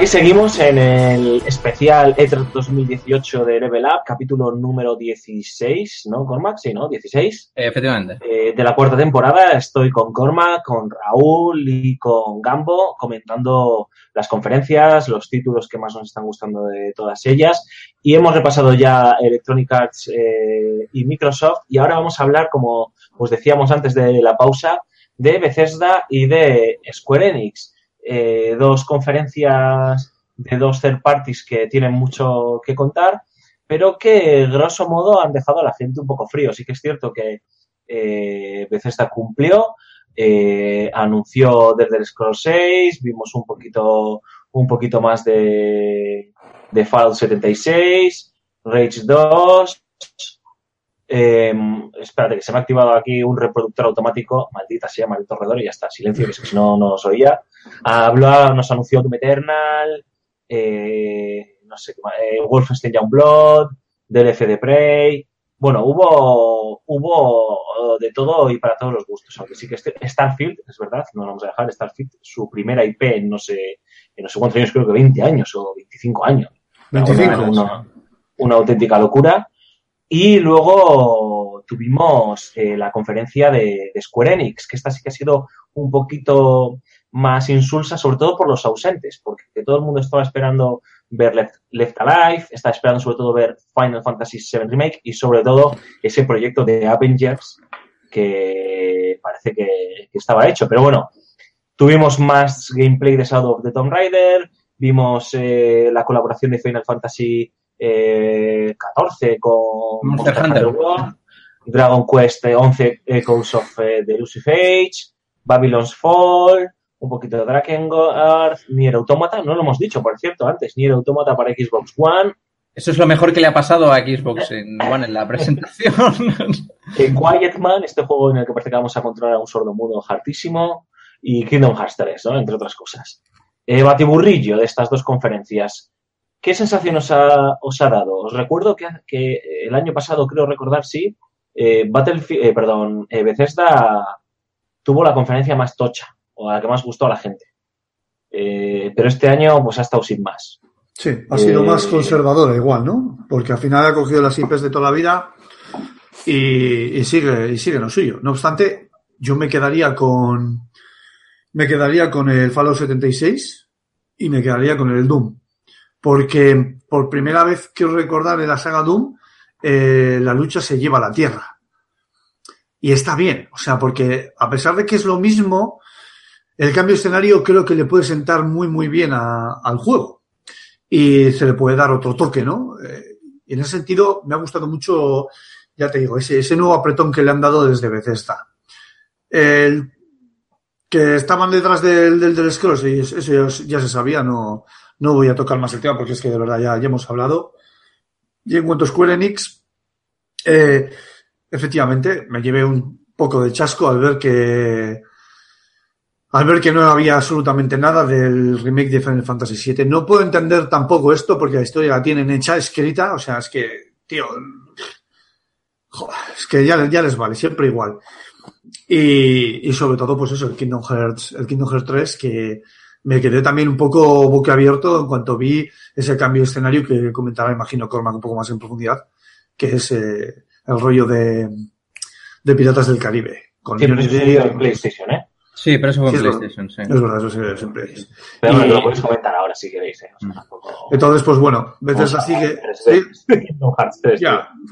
Que Bethesda sigue, sigue a lo suyo. Creo que tampoco ha tenido tan mala conferencia porque ha sacado cosas palpables y tangibles, aparte del Elder Scrolls. Y le tengo muchas ganas al Rage, porque la primera parte fue espectacular y esta segunda pinta que, que va más de lo mismo. Y el Doom, me, o sea, si me tengo que quedar con uno en concreto, hacer una criba, me quedaría con el Doom, ya digo, sobre todo por el cambio de, de escenario, que creo que le puede sentar muy, pero que muy bien. Eh, bueno, a mi parecer, eh, la conferencia de Bethesda ha sido la más floja de toda la 3. Porque. ¿Con inicio tan bueno, tía? Sí, porque. Yeah. Espérate, te voy a decir. Porque a efectos prácticos solo han enseñado dos juegos. Que son eh, Race 2, que ya lo conocíamos, y el Fallout 76, que es como. que ha sido como su mayor baza, ¿no? Que es una especie de cambio de enfoque a Fallout, a volverlo multijugador, un experimento extraño y atractivo. Con conexión aleatoria. Pero sí, sí eh, hay la pullita, pero bueno, eh, ya hemos entrado en este debate con lo de Anthem, así que creo que es un poco. Eh, vamos a dejarlo un poco aparte. Pero. Sí, pero dice que no puedes jugar a Fallout 76 solo. O sea, si ya. puedo jugar a Fallout 76 solo, ¿por qué hostias me obligas a jugar? Conectado. Porque para, para jugar a Fallout solo. Prácticamente disfrutarlo con la gente, ¿sabes? pero para jugar a Fallout solo, entre comillas, te, te puedes comprar Fallout 4. Ya. Vale, que es de esta generación. La cosa es que el resto solo han sido logos.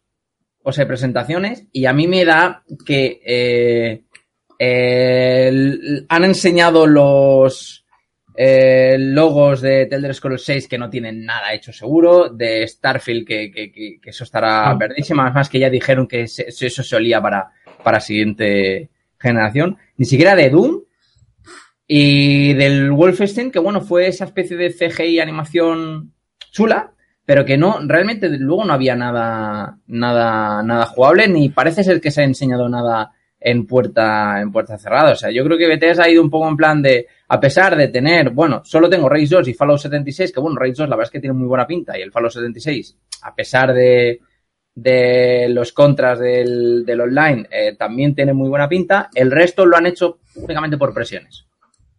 Tenemos que enseñarte el Elder Scrolls 6 a pesar de que ya han dicho en más de una ocasión de que estaban trabajando con The Elder Scrolls. Así que han dicho, vamos a montar un pequeño teaser y que arda Twitter.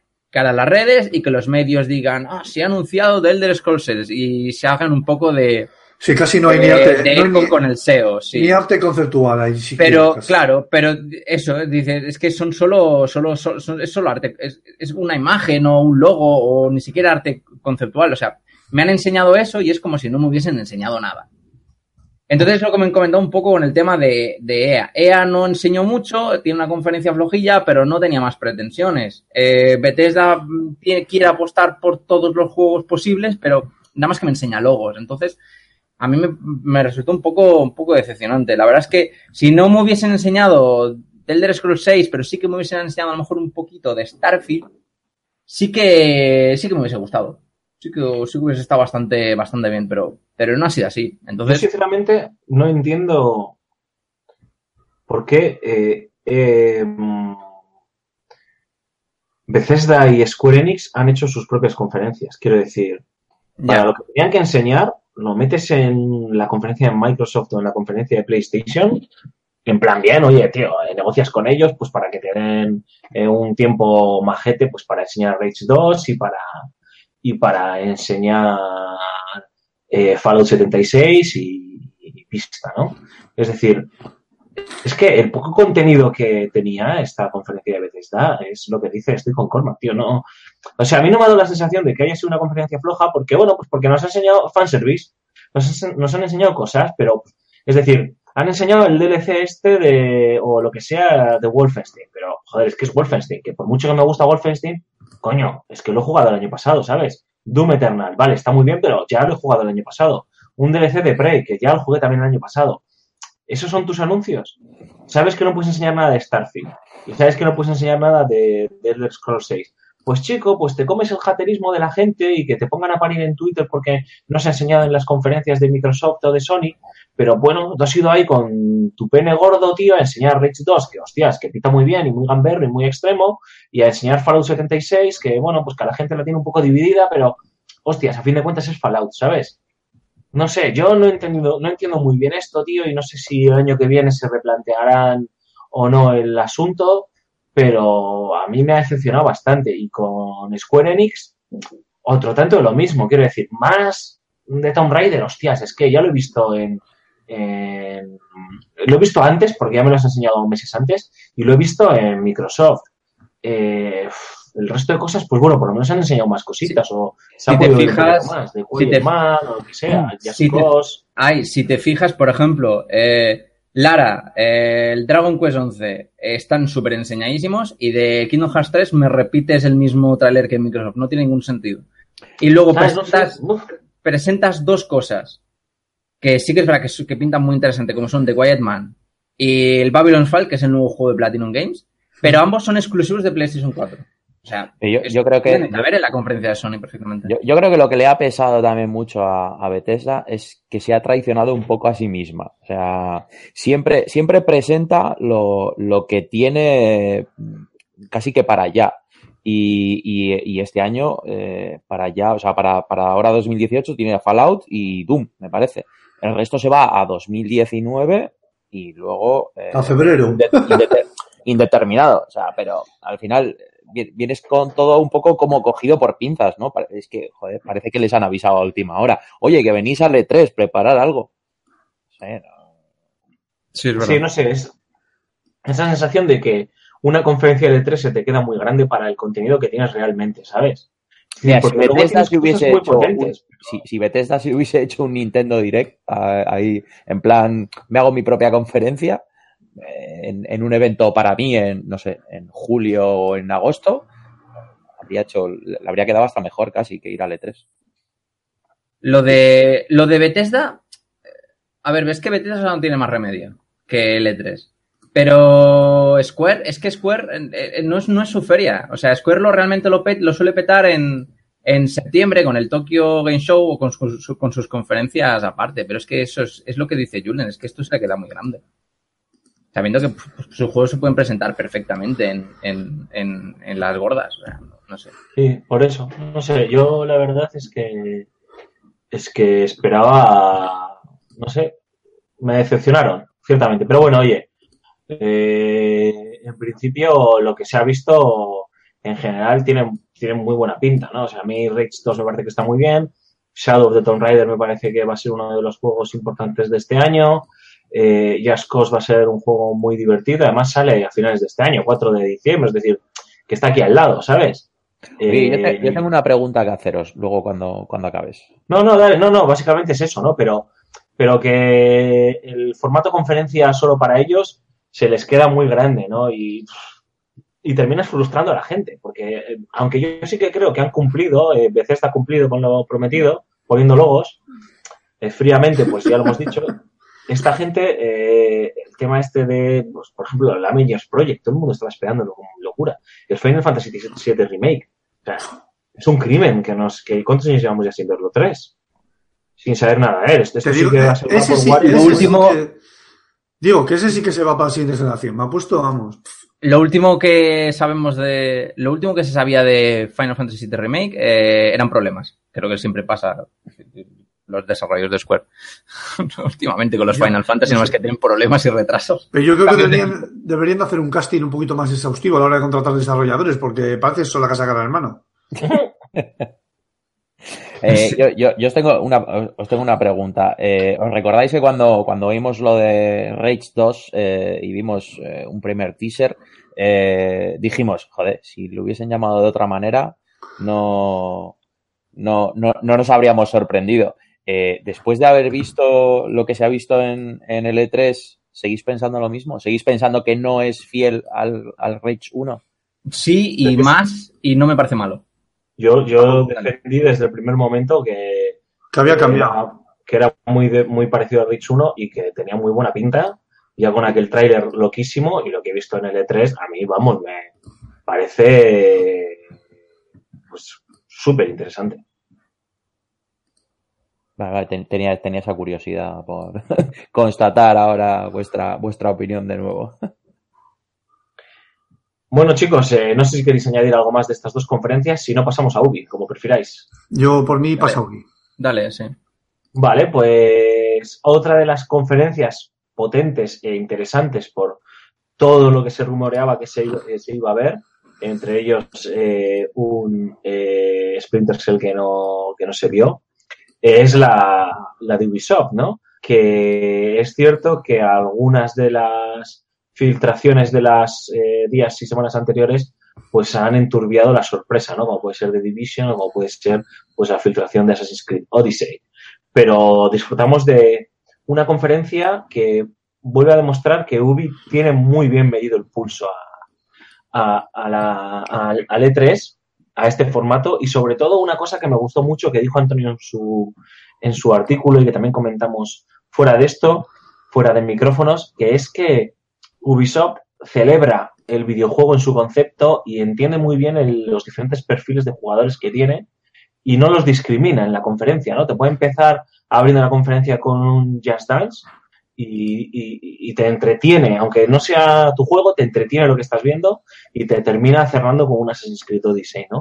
Y entre medias, pues bueno, eh, anunciaron eh, de una forma súper bizarra Trials Rising, me pareció lo más bizarro que he visto este 3, el hartísimo de, de Trials Rising, Vimos más de Skull and Bones, que ojito, me daba de entera y ahora me gusta bastante lo que estoy viendo.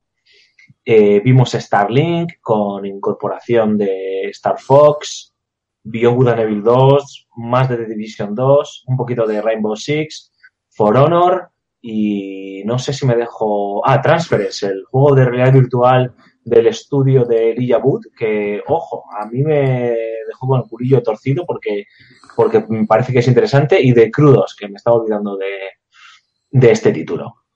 No sé, chicos, eh, ¿qué sensación os dio la conferencia de, de, de Ubi?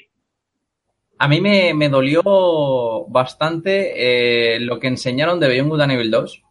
O sea, el CG muy bien. Sí, Pero- el gameplay aquel que no le enseñaron la pantalla completa, tío, porque era una pre-alfa lamentable seguramente.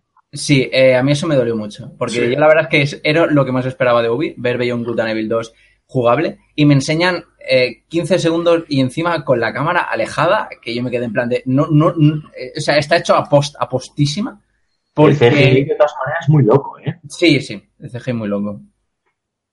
Y la ambientación pinta, pinta bastante bien. Y lo que se ha leído después de la gente que, bueno, pues que ha ido escribiendo impresión y tal, y en los demás medios también. Pero a mí que no me enseñase, que me enseñan ese gameplay, que la verdad es que tenía bastante buena pinta, pero tan rápido y mal, pues no sé, me duele bastante. Sí, la verdad que todos esperamos mucho de Beyond Good and Evil. Sabemos que va a ser una space opera del copón, que marcará... Sí. Muy ambicioso el juego, ¿eh? O Sí. sea, tiene pinta que va a ser el juego más ambicioso de Ubi de los últimos años, ¿eh? Sí, claro, ellos lo saben en, en Ubisoft y desde el estudio Montpellier están poniendo toda la carne en el asador y más. Las CGI son espectaculares, el gameplay es evidente que hay que, que, tiene, que es eso, que estamos viendo versiones demasiado tempranas y que lo, vamos, que cambiarán mucho. Pero la gente que se está jugando, pues eso, que ya está hablando de que efectivamente que es un juego que, que está trascendiendo ya esta generación. Y, y es un juego que es además enorme, que es mundo abierto, vas a poder, ya no estamos hablando solo de planetas, sino de, o sea, estamos hablando de planetas ya no solo de, de regiones en un mismo planeta, o sea, es algo muy loco. A mí me, me quedó muy picha todo lo que va a proponer y, joder, estoy siguiendo la pista, vamos, como un perrillo en celo, es de lujo. A mí, a mí lo que me ha sorprendido ha sido el, el, el Assassin's Creed. Eh, Sí, tío. Sí, claro. sobre todo, sobre todo el hecho de que, a ver, eh, si no se hubiese filtrado eh, el, el- es- ese, ese Assassin's Creed Odyssey, habría sido un megabombazo en el E3. Sí, porque yo no esperaba un Assassin's para este año, ¿eh? Sinceramente. Yo tampoco, y más después de haber dejado en barbecho la saga, hasta el Origin. Pero, eh, hostias, pero te, te hemos interrumpido, Gambo, perdona, tío. No, no, tranquilo, tranquilo. Dale. No, no, que sobre todo lo decíamos, ¿no? Eh, es el Assassin's Creed que menos Assassin's Creed parece, incluso menos que el, eh, Black Flag. Vale, pero es Assassin's Creed y la harán de alguna manera. Joder. Pero que- que no es que es malo. un- se nota que, hostias, el Origins era una especie de. Hemos dejado descansar a la saga, pero eh, a fin de cuentas cambiaron algunos conceptos, un poquito de rol por aquí, un poquito más de mundo abierto, un poquito más de personalización del personaje, etcétera, etcétera. Pero era, en comparación con este Odyssey, o por lo menos lo que se está viendo este Odyssey, era como más conservador. O sea, tú, este Odyssey, estamos hablando de un, eh, por lo menos es lo que están diciendo ellos en, en las presentaciones, me consta, en las presentaciones a puerta cerrada, de un juego de rol de mundo abierto, así se define. O sea, ya no es una aventura de acción, sino se definen como un juego de rol de mundo abierto, tipo de Witcher, con conversaciones, con decisiones. Eh, de hecho, la primera decisión que tomas es elegir a, a uno de los personajes que es descendiente de Leónidas, Alexios o Cassandra. Mira que nadie va a jugar con Alexios. Así de claro. sí, Sí, verdad. sí, Eh, efectivamente. Eh, relaciones eh, duraderas eh, y entre el mismo sexo, si queremos, eh, durante el, dentro del propio juego. Eh, no sé, tío, o sea, es que estoy con, con Julen. Ha sido una putada que se haya filtrado, que no, se filtrase aquel llavero Ubisoft eh, se tuviese, se viese la obligación de, de filtrar aquel pequeño clip cortito de Twitter de un tío pegándole una patada a, un espartano pegando una patada a un ateniense, ¿sabes? Eh, si no, eh, hubiesen anunciado esto y, lo y las explicaciones que están dando, y yo estoy con Julen, que es un pepino, y ha pasado como muy desapercibido, y yo creo que no somos conscientes de, de el cambio de rumbo importante que puede suponer en la franquicia. ¿eh? Y, ya termino. Entiendo el cabreo de mucha gente, eh, entre ellos Antonio, y es una pena que no esté, porque sea un Assassin's Creed que no se, que no se parece a un Assassin's Creed. Eh, porque para eso Antonio dice que han desaprovechado la oportunidad de haber anunciado una nueva IP. Pero yo creo que es que lo que tiene que hacer Assassin's Creed es desembarazarse de toda la mierda futurista que tiene el juego y de todo el presente y todo este rollo y ofrecernos este tipo de aventuras y de viajes de históricos, ¿sabes? No sé, o sea, es Yo- que yo- yo estoy mucho contigo. mucho- Además Eh, es que esa trama terminó y no suscribo. supieron qué hacer después, así que yo creo que sí que es necesario que, que se quiten de, de todo eso. Pero a mí, a mí meterlo en el rollo histórico me mola mucho, ¿eh? Eh, El, el Origins con, con el tema de Egipto a mí me ha, me ha molado muchísimo. Joder, a mí. Lo tengo un poco aparcadete, pero, pero tengo, porque me, o sea, se me estaba haciendo largo, no, eh, entenderme. O sea, al final eh, es un juego para meterle muchas horas y avanzar Sí. en la historia, al final eh, implica tener que meterte misiones secundarias para, para poder ir leveleando eh, lo suficiente como para avanzar en la historia. Entonces, al final, hostia, se te hace, se te hace un poco pesado en ese sentido, pero, hostia, el, el nivel de dedicación que le han, que, que le han metido a, a- a misiones secundarias, a trasfondo histórico, a recreación y ambientación, me parece brutal. Y, y yo creo que este, este Odyssey va, va por el mismo camino. Y, joder, meterle ese, ese tono histórico, creo que a día de hoy pocas sagas, por no deciros ninguna, lo están haciendo. Es que estoy viendo, tío, estoy viendo el tráiler con el gameplay que enseñaron, que por cierto tiene una errata, ahora que lo veo, estreno mundial, en vez de estreno mundial, mundial, bueno, está muy bien, está, está muy, muy bien. Y, a ver, sí que es cierto que tiene assets muy reciclados de Origins, faltaría menos. Y las animaciones que daban un poquito de miedo, la Sí, verdad. eh, pero eso siempre, tío, es muy de Assassin's, tío, macho. Eh, son dos juegos que han estado desarrollándose en paralelo. Este juego lleva dos años de, de desarrollo. Y, y aún así, hos- hostias, es que tiene un arte y tiene una, una fotografía. Es que estoy viendo en estos momentos en, en directo acojonante. Me impresiona más y me sobrecoge más que, que los desiertos de Egipto, que ya es acojonante, ¿eh?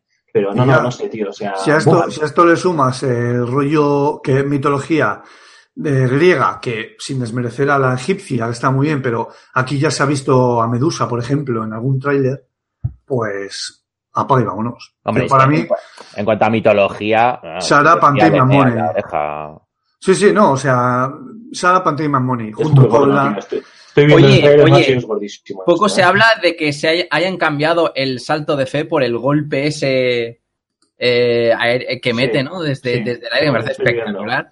Espectacular. Es que, de, todo, exactamente, se le ven un poco las costuras, eh, no a malas, respecto al Origins, ¿no? O sea, a la hora de pegar, eh, quitar No, vidas... con el Origins Hombre, también. sí, sí. Pero, pero vamos a ver, es, es que sale el 5 de octubre, es que tiene que tener reciclado de... de- No, no, pero que no lo digo, no lo digo a malas, ¿eh? Quiero No, decir, no, no, no, que le sienta, le sienta de lujo, pero, Sí, pero a me ver, gusta. No, pero Es- en es serio, o sea, poneros luego el tráiler si podéis, tío, porque, porque es que yo mientras estáis hablando lo estoy viendo y Sí, yo me lo he Es- puesto, es- me lo he puesto también. Oye, o sea, eh, ahora, que habéis, ahora pega- que habéis mentado la palabra octubre, a mí ese mes me da mucho miedo. Esa- me iba a decir justo muchísimo lo miedo. mismo, tío.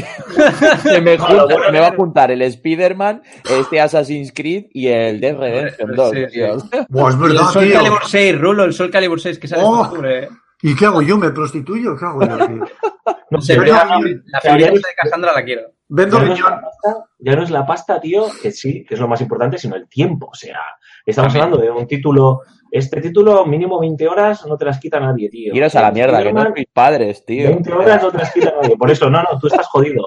Y el Red Dead Redemption, 20 horas no te las quita nadie. Mínimo, ¿eh? Digo de ir a saco, a piñón, Sí, venga, solo, sí, y solo para pasarte la, la Por eso. historia. Madre ¿no? mía, qué ganas tengo de surcar el Peloponeso, tío, y navegar por el Egeo, macho. Estoy, es que cago en la puta. Ya me has dicho lo del trailer, ya me lo estoy viendo yo también y me estoy Pues no, yo ya es la segunda, la segunda pasada, tío. Hostia, Por yo, yo me molaría que metiesen mucho en plan, eh, que lo ha mentado Rulo, eh, mitología griega, en plan Joder, eh, misiones secundarias. Mi- eh, Imagínate, misión, misión, misión secundaria o DLC, claro, vete a saber. Eh, pasarte por el, por el laberinto y encontrar el Minotauro. Por cierto, los, los fans de. Los fans, no lo hemos comentado, hemos, hemos dicho de la moda samurai, pero eh, Skull and Bones, el Assassin's Creed Odyssey, el, el, bueno, el Sea of Thieves que saca un nuevo contenido y Kingdom Hearts 3 tienen eh, momentos eh, de piratas. No, no, yo soy muy de piratas. Pues muy de puta Momentos madre. de piratas, ¿Qué problema hay ahí? Ninguno. Es que, tío, estoy, estoy- o sea, es que poder, efectivamente. Seguimos avanzando, porque- sí, Esto, porque esto, no- esto lo hablamos, esto lo hablamos en el, en el WhatsApp el otro día, tío. O sea, ¿qué problema hay con los piratas? ¿Eh? Que la Segunda Guerra Mundial igual no está trillada, ¿no? Bueno, me jodas.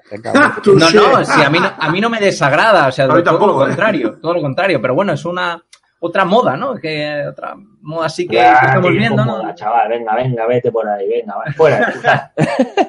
Yo, eh, si- siguiendo, venga, hilamos. Skull and Bones, no le tenía muchas ganas, pero nos pusieron un trailer cinemático que me moló bastante.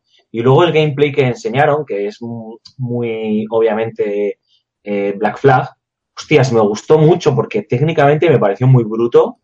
Eh, la sensación que te daba el barco, los, lo- la tripulación, el contramaestre a tu lado, cómo la gente se escondía cuando saltaba la metralla o, o las maderas de cada cañonazo cuando impactaban contra el barco.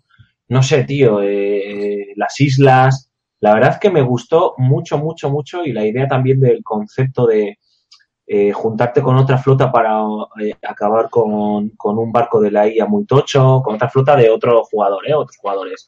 Eh, a mí despertó mi interés, ¿eh? Porque sí que es cierto que el primer, el- cuando se anunció, me pareció que era interesante, pero no supe diferenciarlo de un Black Flag.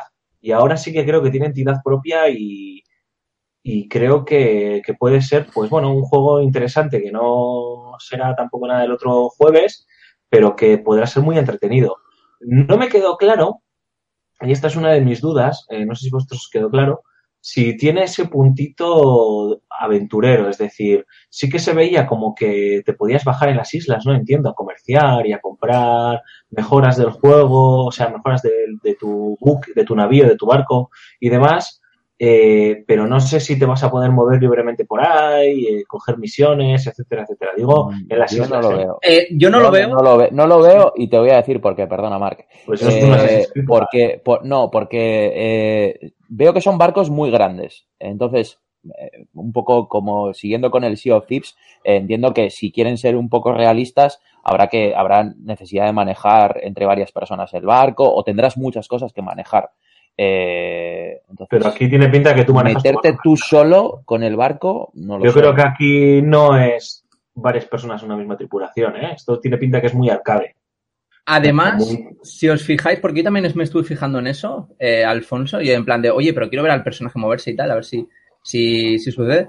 Cuando hicieron un abordaje, que no, que hicieron una escena de abordaje, directamente de gameplay Sí. pasó a CGI. Y eso me ha me resultó sí. muy sospechoso, en plan de que no voy a poder yo ir al otro barco y a meter espadazos a, a la peña, o se va a resolver de manera automática cuando el barco tiene determinados puntos de vida, ¿no? Que, que le quedan en plan de tengo que hacer el abordaje de manera automática para ganarlo y se me salta una CGI, Mm, no sé yo, ¿eh? Yo tengo, yo tengo otra duda. Eh, ¿Me voy a poder emborrachar con Grog y lanzarme por el cañón? Eso me parece a mí que No. solo en el Sea of Thieves, ¿eh? Pues mola un huevo. A ver, el juego de pi- ¿cuál es? Se te ha cortado ahí, Sí, grande. se ha cortado. sí. Sabemos cuál es el juego de piratas, tío, que es... Sí, hola. Hola, mejor. ¿Me escucháis ahora, chicos? Sí, sí, sí, ahora sí. Ah, vale, no. Que decía que el juego de piratas, tío, sabemos que es el el Sea of Thieves, pero bueno, que este ha ganado en entidad, ¿sabes? No sé, me ha... Me ha gustado, vamos.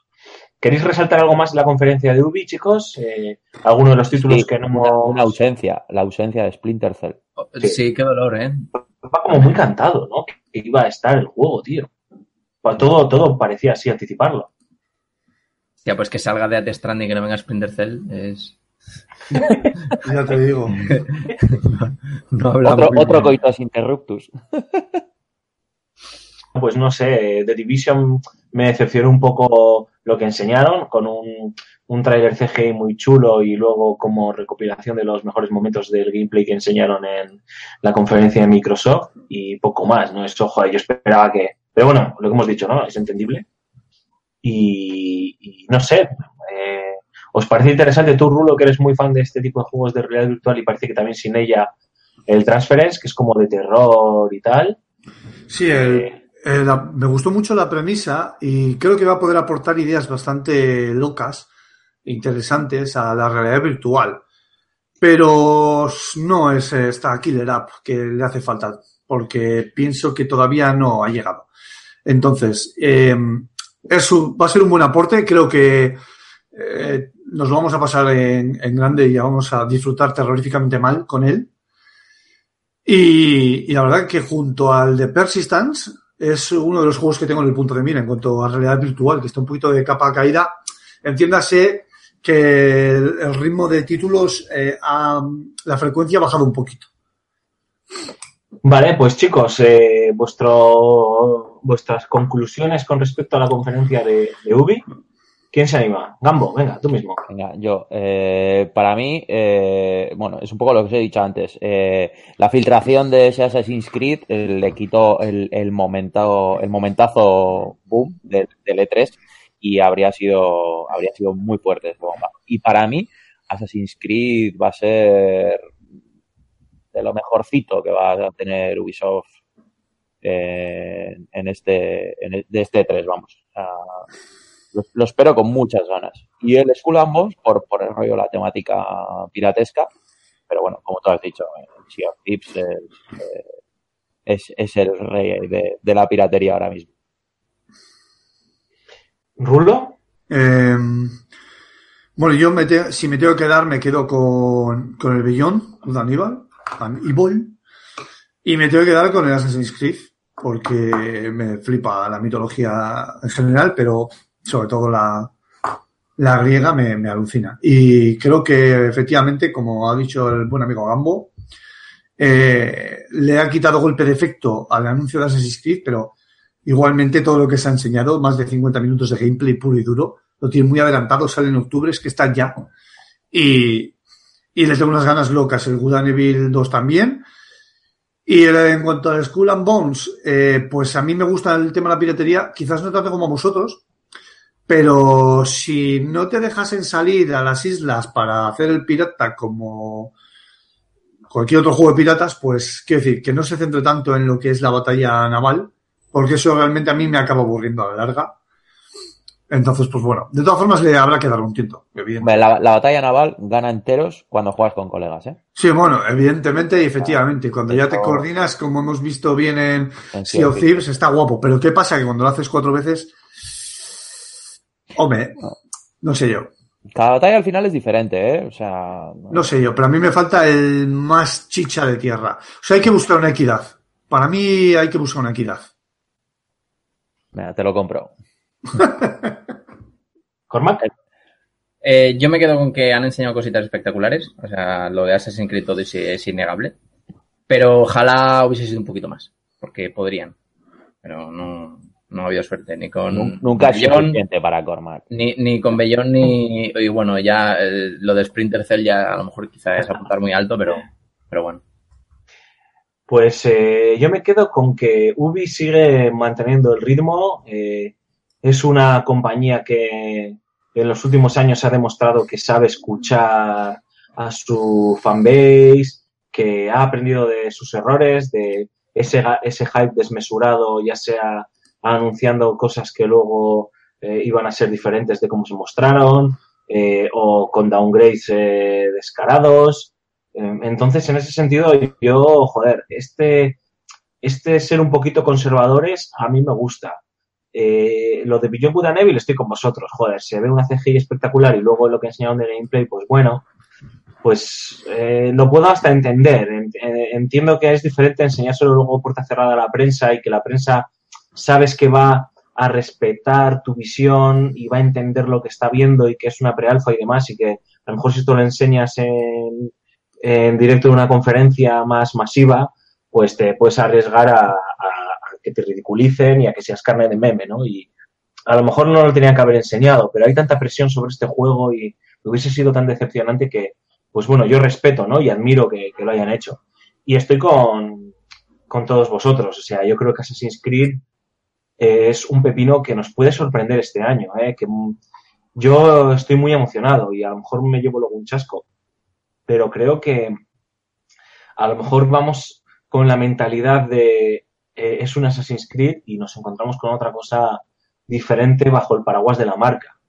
Y si ellos de verdad quieren cumplir o cumplen con lo prometido con un juego de rol de mundo abierto, que es lo que ellos defienden, eh, entendiendo que el rol va a ser una parte muy light en comparación con un juego de rol de toda la vida, pero el tema de las decisiones, el tema de las conversaciones, eh, el tema de las misiones, las misiones secundarias y demás, eh, po- podemos estar ante eh, un juego muy potente y muy pepino este año. ¿eh? Y, y tengo muchas, muchas, muchas, muchas ganas de, de verlo, vamos, de probarlo.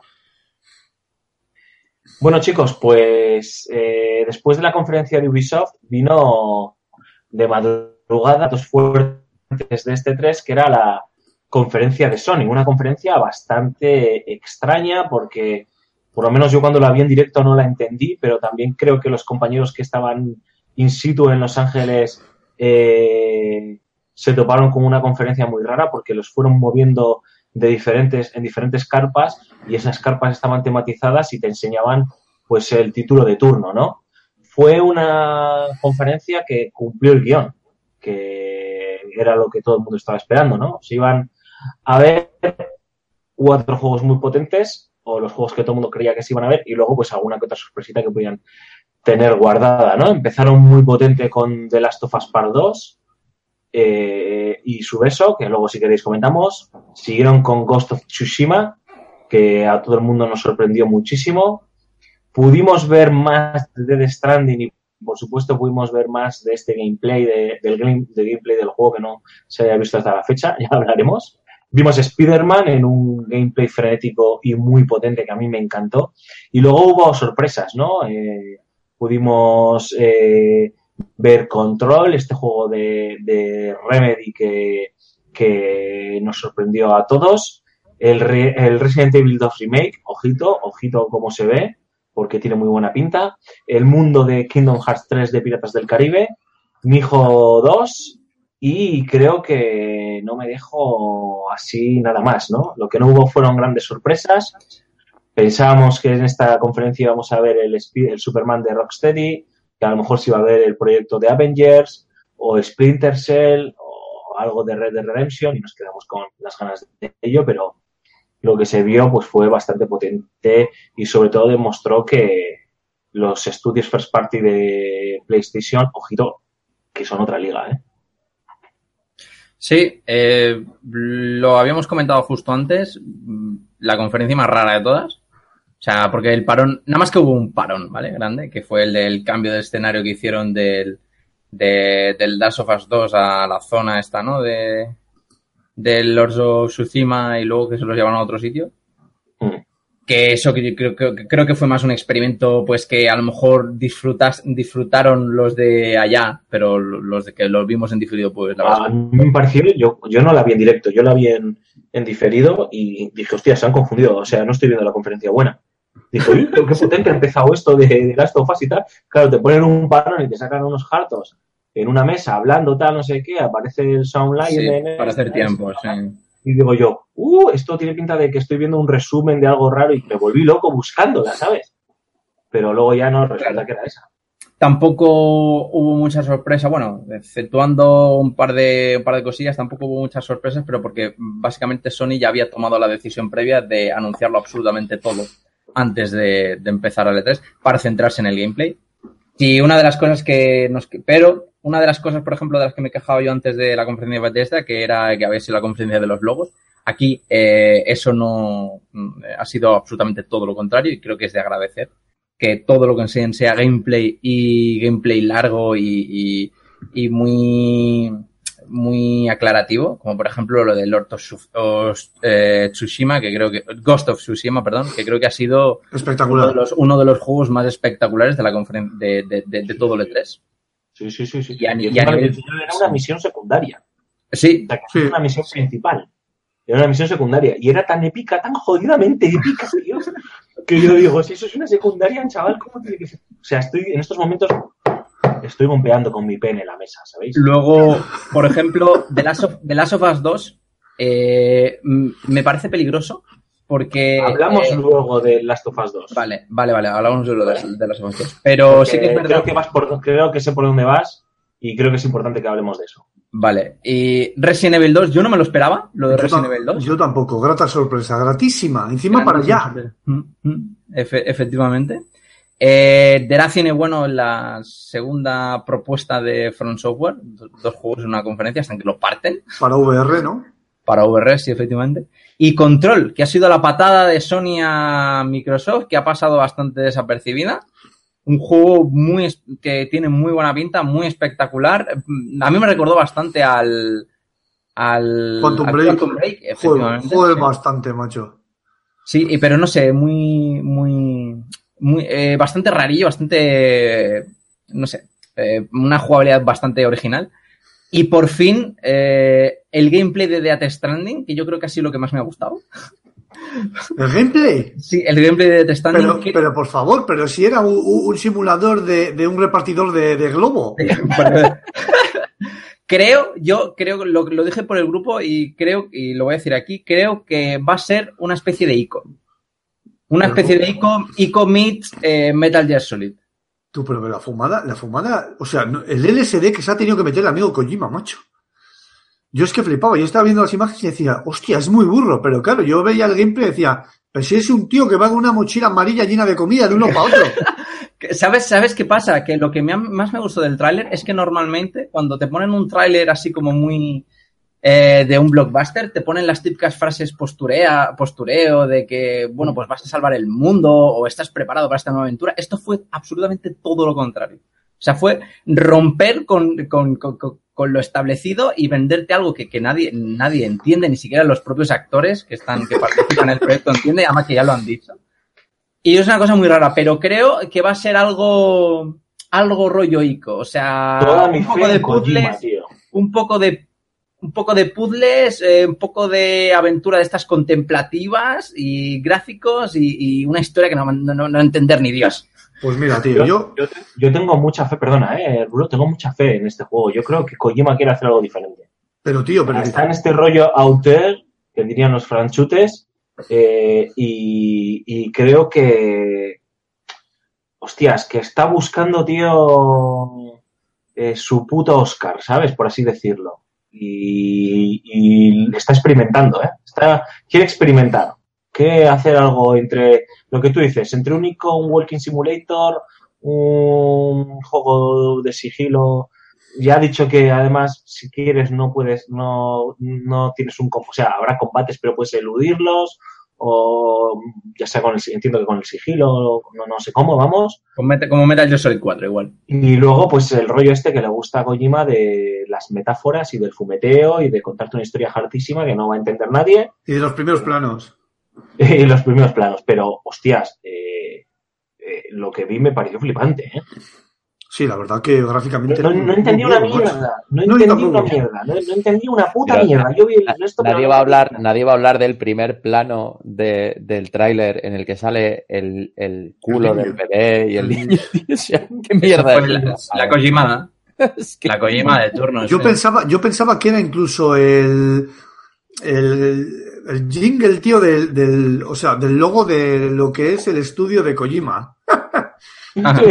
Ajá. El Digo, casco es raro, ¿no? Sí, será así, digo, yo que sé, aparecerá el culo del niño y porque salió luego haciendo el signo de ok con el pulgar para arriba, quiero recordar, o sea, en plan, Sí. digo, Sí, pero, sí. pero ¿y esta fumada salvaje tronco? Estuvo muy bien, o sea, había tensión en el tráiler, gráficamente es un juego burro de cojones, quiero ver hasta dónde llega la jugabilidad y por dónde va a tirar Kojima, tío, porque estas fumadas que se saca de debajo del sobaco izquierdo, tío, hay veces que, que no las termino de entender, macho. Y eso que me gustan mucho sus juegos, ¿eh? en general. Pero no sé, no sé para dónde va a tirar, macho. Yo solo veía un tío corriendo de un lado para otro. Parecía, te lo juro, un par- un partido de, de libero corriendo por la alpujarra, tío. Hombre, habrá que saber qué lleva en la mochila. Porque Pues, no sé. carga Vete tú a saber. Vete tú a saber. Seguro que esos son de, ese, de, ese tipo, de esas típicas cosas que no sabes hasta el final del juego. Hombre, de todas ahí- formas, ahí dentro tiene que llevar un Leroy Merlin mino, mínimo. mínimo, mínimo. De, de todas formas, si me tengo que quedar con un juego por lo que ha supuesto para mí de la conferencia de, de Sony, aparte de, de Last of Us, que ya sabemos que está un escalón bastante por encima, es el Ghost of Tsushima. Me pareció... No, o sea, es muy loco. Mira, muy me loco, pareció-. Loquísimo, Sí, sí, loquísimo. me, me- me pareció, me pareció salvaje me, te lo juro, el arte, la, la, fotografía que tiene el juego, tío, esas estampas que parecen sacadas de un puto cuadro de Kurosawa, me parecieron espectaculares. La forma en la que el protagonista maneja la espada, los tempos que utiliza con ella, eh, las posturas que tiene a la hora de utilizar los parries y los ataques, me pareció sencillamente espectacular. Creo que creo que los samuráis han llegado eh, en una buena época, que es casi al final de la vida, para sacar un juego como Dios manda. Y creo que este Ghost of Tsushima va, va a pegar muy fuerte y va a gustar mucho. Era Mitsuru. Mira, estoy, estoy viendo, estoy viendo el tráiler en estos momentos, como no podía ser de otra manera. Y ese momento, tío, en el que lo tengo ahora pausado porque me pareció brutal, ¿no? O sea, en el que llega el tío al, a, a, lo alto de, de, la loma y ve eh, el fondo, el horizonte, bueno, ve muy cerca como un campo de trigo, por así decirlo, para que nos entendamos. No sé Sí, qué coño de planta sí. es, tío. Eh, y a lo lejos hay una tormenta, se ve la lluvia a lo lejos, ciudades, eh, ciudades incendiadas. Y, hostias, es muy sobrecogedor ese momento. Joder, y el contexto, y el contexto histórico. Aquí, aquí Antonio tiene, tiene mina para rascar, ¿eh? Y cuando, y cuando ya de repente, o sea, y tú dices, bueno, esto es un, no sé, no, no, llega un momento en el que no sabía ni si era CGI, tío. Y de repente se monta en el puto caballo, empieza a andar, puede ir por donde le sale del nardo, y digo, hostia, yo estaba, lo estaba viendo el otro día, tío, y, y- y me estaba llevando las manos a la cara diciendo, esto no puede ser cierto, tío. Pero es que es lo que tú dices, tío, o sea, es lo cuidado de la ambientación, eh, que técnicamente es una sacada de chorra que, que creo que está un poquito por debajo de lo que hemos visto de The Last of Us, pero ya es en ese nivel, ya es en ese nivel en el que ya es, mm, te vuelves un poco pejiguero, ¿sabes? No me jodas, eh, un poquito por debajo, un poquito por encima, ¿sabes? O sea, es, es una barbaridad. Y claro, cuando encima te dicen, no, es que esto que has visto es una misión secundaria. Ya. Eso es- a mí eso me ha volado la cabeza. Digo, porque entonces, ¿de qué estamos hablando? O sea, ¿esto qué es? ¿Un sandbox? Porque tiene pinta de que es un sandbox, ¿no? O sea... Pues ojalá, tío. A mí me ha flipado el detalle de que en, en la misión que comentáis, cuando, cuando se ve el primer combate, que se le acercan tres tíos, el primero se lo carga de un hit al más puro Sí. samurai. O sea, Sí, pero no, pero los detallitos de ese momento son muy buenos. Cómo, Sí, cómo sí, bascula, cómo bascula, cómo, cómo carga el peso y bascula de una pierna a otra. Son detallitos tontos que pasan desapercibido, pero que el conjunto lo que hace es eh, que sea un momento totalmente espectacular y perfectamente coreografiado. eh, es, es muy Es- bruto. Es muy bruto. O sea, yo creo que, porque, porque piensas, joder, si esto es una secundaria, o sea, la historia no, tiene- no, no, claro. Sí, sí, sí, sí, sin duda. ti- Tiene todo el sentido de que sea un sandbox porque eh, te, puedes, mon- te puedes mover en caballo. Entiendo que, que es un vehículo para moverte rápido. Es un animal con el que te puedes mover rápido y entiendo que si no es un sandbox, igual es el típico juego pues como el God of War, este último God of War que tiene unas zonas que son tan grandes y tan amplias que necesitamos algo para movernos. Pero vamos, que, que tiene toda la pinta, vaya. y siendo época en el Japón tampoco te pueden poner mucho más. Una moto no te van a poner, o sea que... La pena de- del título es que no tiene fecha de lanzamiento, macho. Ya. Y no sé, o sea, a ver, parece que está muy avanzado, ya lo anunció, se anunció el año pasado en, en Paris Games Week, creo recordar, o en el E3, no, en Paris Games Week. Sí, fue un teaser, ¿no? En plan, sí.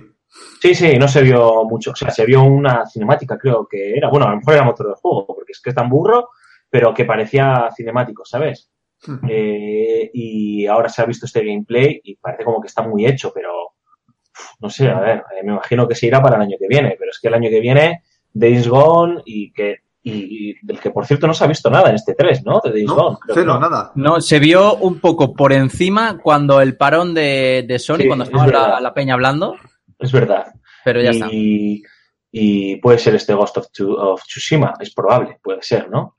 Eh, a mí me, me, me ha flipado, o sea, me tiene, me tiene en el bolsillo.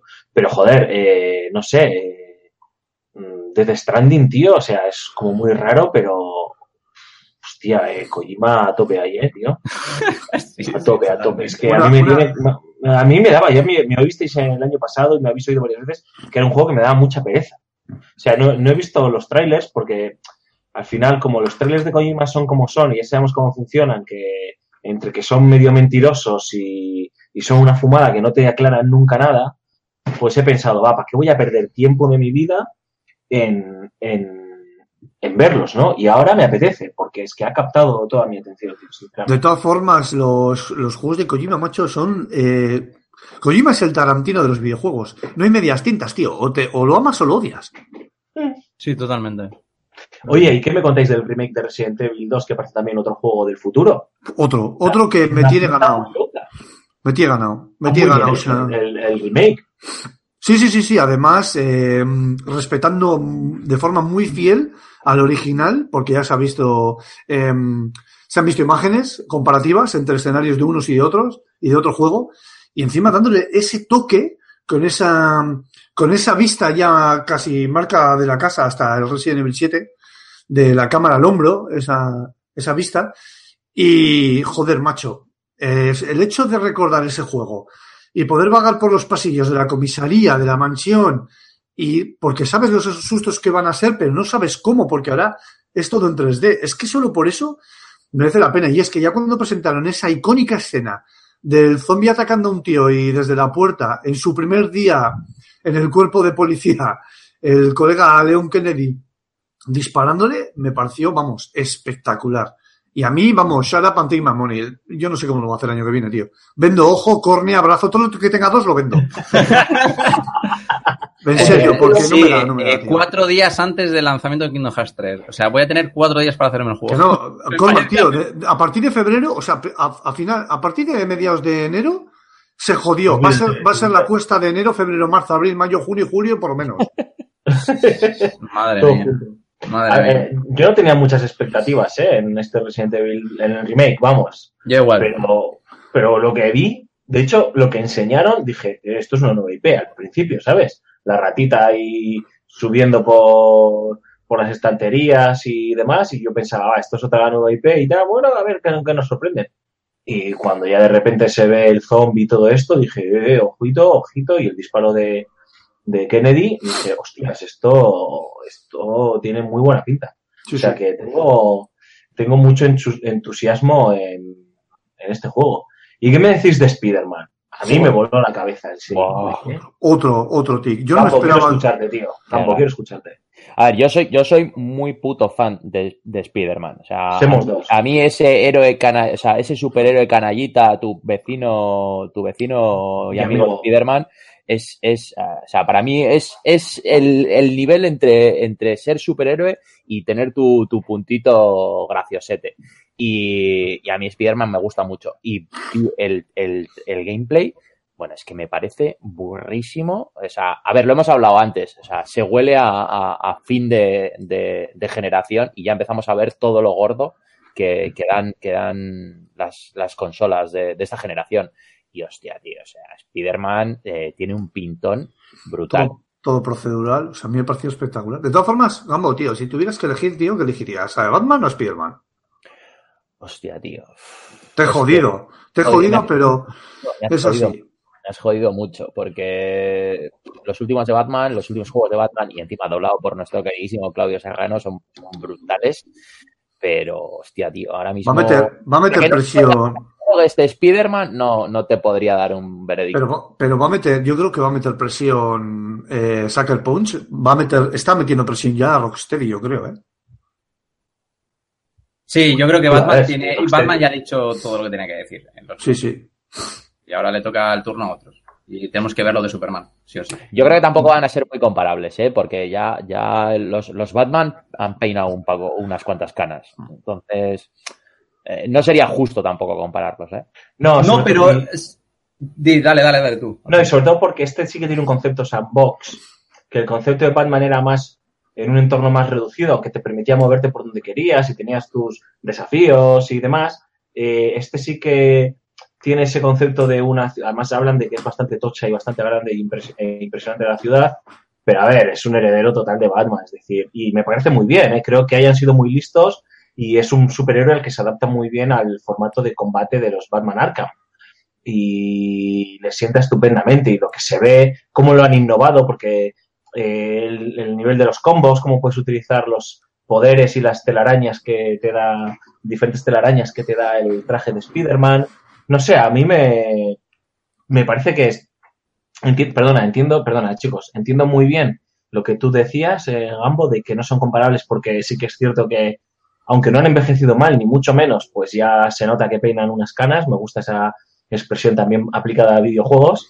Eh, pero este sí que es un digno eh, heredero de, de estos Batman, ¿no? Y, y creo que si lo hacen muy bien, pues demuestran que el género de los superhéroes, pues no, no es solo apto para un superhéroe como Superman, ¿no? O sea, como Batman, Sí. perdón. Es que, es que si te, te voy a dar la vuelta a eso. Eh, imagínate este juego de Spider-Man, modo sandbox, con, con Batman. Y ambientado en una Gotham oscura, o sea, que te permita explorar, al igual que, al igual que lo haces en, en un sandbox con, con Batman. Eso es, compro ya.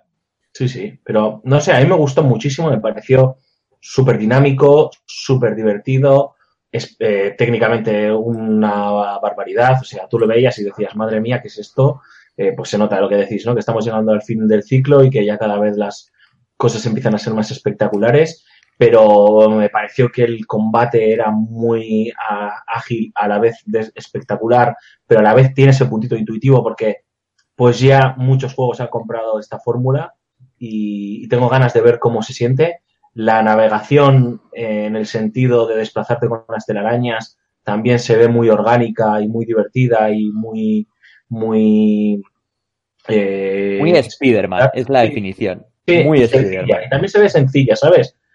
Y, y luego, hostias, eh, meter a los seis siniestros, tío, y como tus eh, rivales a batir, por favor, tío, o sea, es para quitarse el sombrero, ¿sabes? Y sobre todo que retoma, han- es que retomar han copiado la fórmula de Batman de meto a todos los enemigos, tío, y aquí te zurras con todos y a tomar por culo, ¿sabes? No, Sí, no se te vuelves loco. Sí, sí, sí. mucho. Sí, sí, sí. Hombre, es que así te evitas el decir, hostia, eh, metes, yo qué sé, a, metes a un solo enemigo y, y seguro que vas a encontrar eh, masillas. peña que vas a decir, cago en la puta, tío. O sea, jo, ya podían haber metido a este otro, porque me mola más. Metes a todos y venga. ahí. Uh, perdón, perdón, un dato inciso. Eh, en uno de los periódicos que sale en, el, en el- uno de los trailers, o en una de las cinemáticas, no tengo claro, aparece un anuncio en el, anu- en el periódico de Nelson and Murdoch. Que lo sepáis. Oh, o sea, que Daredevil es casi seguro que hace acto de presencia o ha- igual ha sido un guiño, pero que aparece. O sea, está el screenshot por ahí. Claro, Claro. igual, igual, igual es que luego te van a hacer un juego de, de Daredevil. Hombre, es que Daredevil lo, lo pueden hacer, o sea, es muy Perfectamente. Entre comillas. ¿Qué querías decir antes, Cormac? Eh, Ah, a nada, pues iba, iba a decir exactamente lo mismo que tú. O sea, si tú te fijas en el gameplay, pues ve- ves elementos en el HUD, como por ejemplo el sentido arácnido que le sale aquí a la cabeza de Spider-Man, que, que beben directamente de, de la saga de, de Arkham y creo que es bueno. O sea, porque básicamente coges un, un sistema de combate que era ¿Exitoso? eh, muy exitoso, sí, y, y era bueno y funcionaba. Y lo adaptas a un juego con estilo sandbox, que es lo que le pega totalmente a, a Spider-Man. Y además, una de las cosas que me parece interesante destacar de este último, de este último gameplay que hemos visto, es que ya no se veían tantos QTEs como, como en el primero que nos enseñaron. Yo me acuerdo que el primero me dio un poquito de pereza porque dijo, hostia, es que parece que está todo súper encriptado y esto es un, todo QTEs. Sí, sí, sí, daba esa sensación, ¿eh? Pero ¿sabes qué es lo mejor este de- no. del juego? Dime. Lo mejor es que sale el día 7 de septiembre. Oh, qué bueno, qué bueno. Tres días después de tu cumple. Efectivamente, Me lo son tengo que reservar ya. dos días después de mi cumple, lo dejo ahí, abro líneas, eh, se hace un crowdfunding, tío, para comprar una edición especial. Yo agradezco que salga en septiembre y tan pronto, porque es que luego ya te metes en octubre y quieres morir, ¿eh? Sí, no, Te lo efectivamente. digo así claro. Efectivamente. Pero en septiembre también te quieres morir, ¿no? Este, también te y- morir en septiembre con. Lara Croft y con Dragon Quest 11 y... Es verdad que también sale el de Tomb Raider en septiembre. Dragon Quest 11 para ti, chaval, niño rata. Ese, pa- eso, eso me lo mandáis a mí. Eso, eso me lo reservo yo. Que se lo decimos a José Carlos. Qué buen año, qué buen año de juegos rarunos para Mark, ¿eh? Que, Sí, que no se pega nadie con él. Perdona, pero que Mark y yo Esta tenemos mierda ahí- para Mark. se- a Mark y yo nos repartimos mierdas muy serias, ¿eh? Que conste. Sí, sí, sí. Pero la disfrutamos como nadie. Oye, luego tuvimos Control también, que lo habéis dicho antes, que fue como un pequeño sopapo a, a, a Microsoft. Hostias, es- eh, Rage recicla bastantes assets de, de Mad Max. Se nota mucho, tío, que Avalanche ahí está reciclando cositas de Mad Max, pero ha dado su, tu- su toque. Pero yo cuando vi esto, bueno, de hecho la actriz es la misma, creo que sale en Quantum Break. Y, pero cuando lo vi, dije, hostias, tú, esto es Quantum Break 2. Es que cantaba la legua, pero no, es otra IP completamente, o por lo menos dicen que es otra IP completamente diferente, eso habrá que verlo. Y a mí me pareció, además sale en 2019, o sea que cerquita, multiplátano, Play 4, Xbox One y PC. Y me alegro muchísimo, tío, por la gente de Remedy, sinceramente. ¿eh? Sí. Que se hayan desvinculado a lo mejor de, entre comillas, ¿eh? que se me entienda, del yugo de Microsoft y estén ahora por su cuenta con el apoyo de un publisher como 505 pues a lo mejor les permite experimentar y hacer otras cosas, ¿no? Y son un estudio que otra cosa no, pero creatividad eh, les eh, su- eh, exudan creatividad por todos los poros. Sí, díselo a Sam Lake. Sí, sí. Ostras, sí.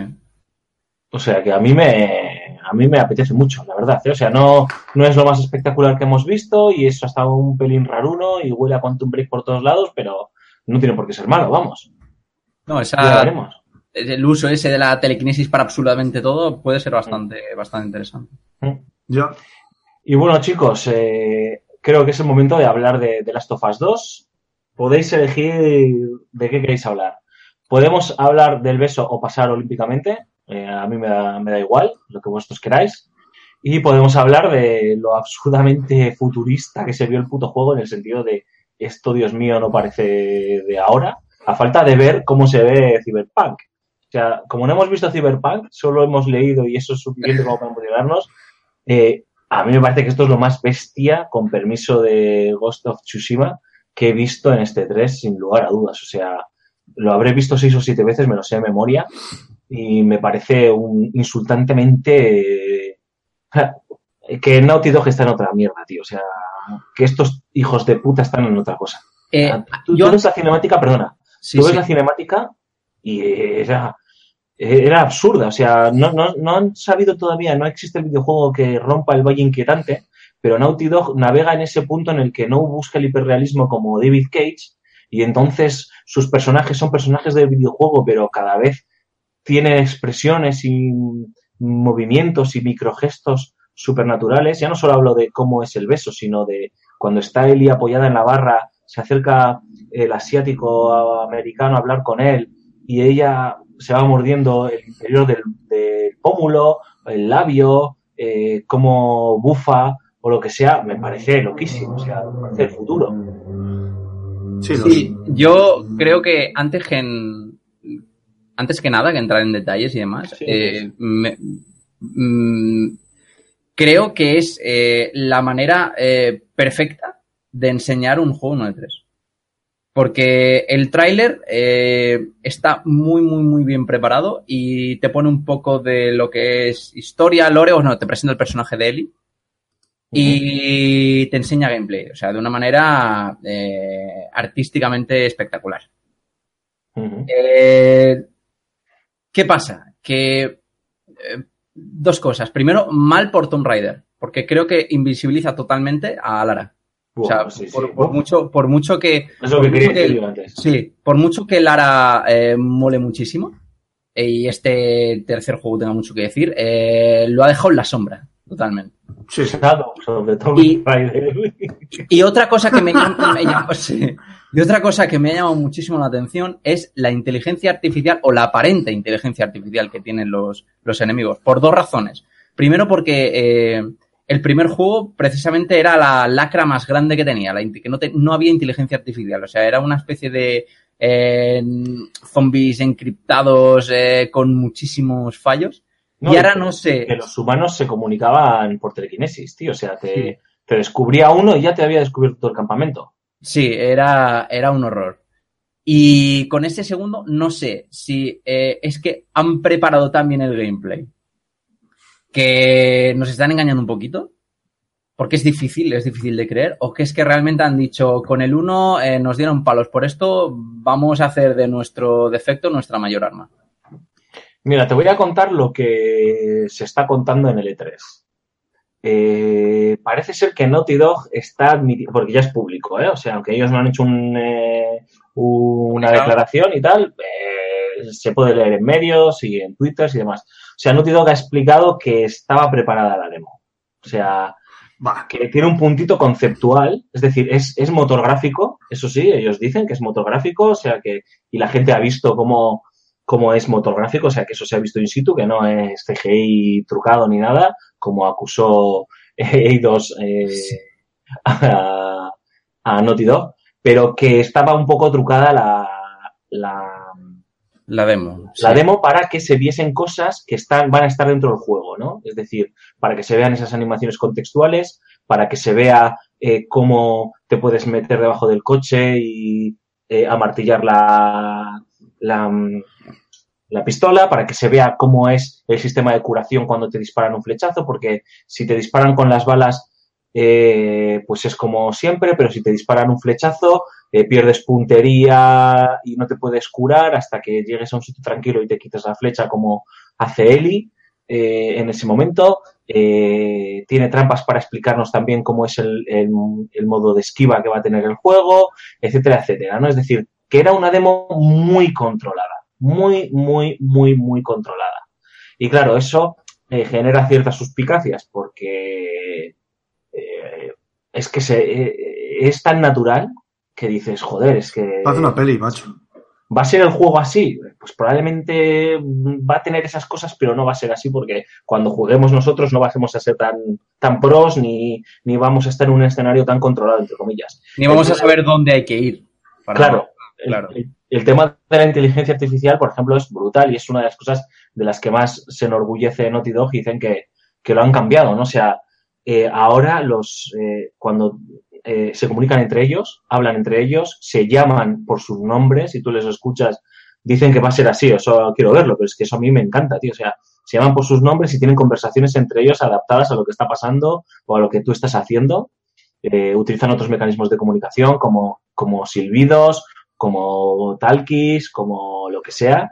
Y, y dicen que eso pues va a hacer que el juego sea bastante retante, ¿no? O no sé si existe esa, esa expresión, eh, más retador. Eh, el sistema de sigilo también dicen que han cambiado, que ahora ya no es como en otros juegos que te metes en la maleza y pasas desapercibido, sino que depende de, de lo espeso que sea el follaje, pues pasas más o menos desapercibido, pero si no te mueves te van a terminar detectando, el combate cuerpo a cuerpo a, cuerpo a cuerpo, no sé, es decir, es un juego del futuro y las dudas que está despertando es si es un juego que vamos a ver pronto. O sea, Neil Druckmann ha dicho que no quieren decir la fecha de lanzamiento hasta que hasta que se- sea muy cercana. Y hay gente que se anima a decir que esto es 2019, pero yo esto lo veo en 2020. No digo que vaya a salir en PlayStation 5 de lanzamiento, no, no soy de estos, pero sí que creo que es el cierre de la generación, sin duda. ¿eh? Sí, estoy totalmente de acuerdo. Estamos eh, viendo juegos ya que eh, perfectamente, si es así, podrían salir para la siguiente generación. Es un momento espectacular. Eh, Sony lo está viviendo totalmente de forma muy dulce, porque lo tiene todo ya tan. Ha hecho los deberes durante toda la generación y ahora lo único que está haciendo es recogiendo las buenas notas. Y este de Last of Us 2 constata todo esto. Es un juegazo que está a otro nivel. Es un juegazo que a nada que mantenga va a ser espectacular. Y es que, joder, lo que nos han mostrado parece una jodida peli, macho. Todavía estoy con el culo roto pensándolo, de verdad. Bueno, chicos, pues si queréis, eh, cerramos PlayStation, cerramos la conferencia de Sony y así también aprovechamos para despedir a Gambo, que tiene que ejercer de padre familia Sí, responsable. Sí, sí. De hecho, ya me toca, así que toca. Se, ahora se oye, toca. se oye la sirena por ahí detrás. por ahí, Sí, efectivamente, sí. la sirena Toca, toca la Santísima Trinidad, toca baño, biberón y dormir al crío. Así que os voy a, os voy a tener que dejar. Chicuelos, Pues- un placer eh, haber estado aquí con vosotros, a ver si tengo más momentos de estos y puedo, y puedo Claro. juntarme.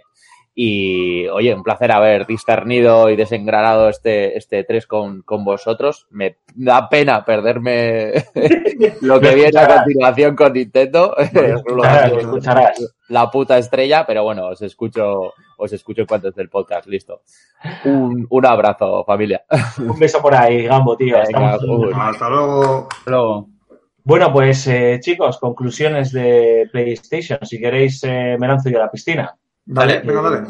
Bueno, pues eh, ha sido, creo que lo hemos dicho todos y creo que es también el sentir popular. Ha sido una conferencia bastante eh, comedida. Eh, tú lo has dicho, Raúl, Sony sabe que viene haciendo los deberes durante muchos años y ahora solo le toca recogerlo sembrado y enseñar que, que tienen músculo para, para el futuro. De hecho, van tan sobrados que hasta el propio Soundline, el jefe de los estudios mundiales a nivel mundial, eh, ha dicho que tienen IPs nuevas que no han enseñado porque no es necesario. O sea, si en plan, mira, mira, mira mi polla, pues esta es mi polla. Madre mía. Eh, y, y sobre todo, pues el, lo que decía Cormac, ¿no? Eh, Microsoft ha dado el espectáculo. nos hemos divertido mucho. Ha sido un partido de fútbol con muchos goles. Pero PlayStation ha sido el Fútbol Club Barcelona con el toque, con la calidad, con, con la técnica, con lo vistoso, ¿no? Y ahí la atestiguan pues eh, obras como Ghost of Tsushima, este de Last of que te desencaja la boca, de The Stranding, Spider-Man, etcétera, etcétera. Eh, dan ganas de jugar a todo lo que han enseñado. Pues sí, firmo debajo. Es que no, Sí, da- no, no, tú, no- dale tú. no, no- no tiene más. Eh, o sea, es verdad que la conferencia terminó un poco raro. Hubo algún que otro parón aquí corta rollos, pero, pero realmente donde quien tiene el músculo, quien tiene las exclusivas de calidad, quien tiene los juegazos, eh, pues es eh, pues es Sony y, y no sé. Eh, yo espero que, que para la generación que viene, es que hay, bueno, sí, para PlayStation 5 y Xbox eh, One X, Y, eh, pues no sé, a Microsoft le vaya, mm, le vaya un poco mejor, la verdad. Em, bueno, eh, centrándome un poco en la propia conferencia, yo es que veía que el ritmo era raro porque se movían de un lado para otro, aparecían eh, dos tipejos hablando sobre el fondo y que yo decía, pero esto qué cojones es. Y una vez que terminó la conferencia dije, joder, me, me lleva un poco chasco. Pero claro, empiezas a recapitular, a, masticar y a digerir lo que has visto. Y coño, lo que os decía al principio de, de que estaba un poquito desanimado por el tema de, de que me veía un poco desencajado con esto de tanto Battle Royale y todo este rollo. Y ahí Sony me dio, me dio una palmadita en la espalda, macho. Y que lo haya hecho Sony, tío, no sé si con lo que yo he sido, no sé si es algo bueno, es algo malo para mí. Bueno, es algo bueno, evidentemente, pero, pero vengo a decir, pues que no está muerto las historias para un solo jugador. Y la prueba es todo lo que ha presentado Sony, junto a otras grandísimas cosas que ha habido en Tole 3. Pero Sony ha soltado una traca gorda de cojones que va a ser difícil de superar, desde luego. Por supuesto, quiero añadir una cosa más y es está muy bien, pero no hay fechas de lanzamiento confirmadas. Ya, ese es Eh, el. Ni para Death. Stranding, ni para eh, Ghost of Tsushima, ni para eh, The Last of Us 2. eh, que son juegos que se entiende que van a salir, pues eso, eh, 2019, 2020 a tardar, pero que te da dolor de corazón, ¿no? El que ni siquiera se hayan atrevido a poner, aunque sea un año, en 2019, bueno, ya saldrá cuando ya salga, a final de año, bueno, pues a final de año, ¿no? Entonces, pues eso es la única pega que le puedes poner al juego, ¿no? Que tienes mucho músculo de muy buena calidad, pero que, pues eso, que parece que le falta, le falta algo más. Chicos, si os parece, hacemos una breve pausa, 20 segunditos también, así disfrutamos de la música que nos va a pinchar el señor Cormac y volvemos ya con Nintendo y el cierre del E3. Hasta ahora.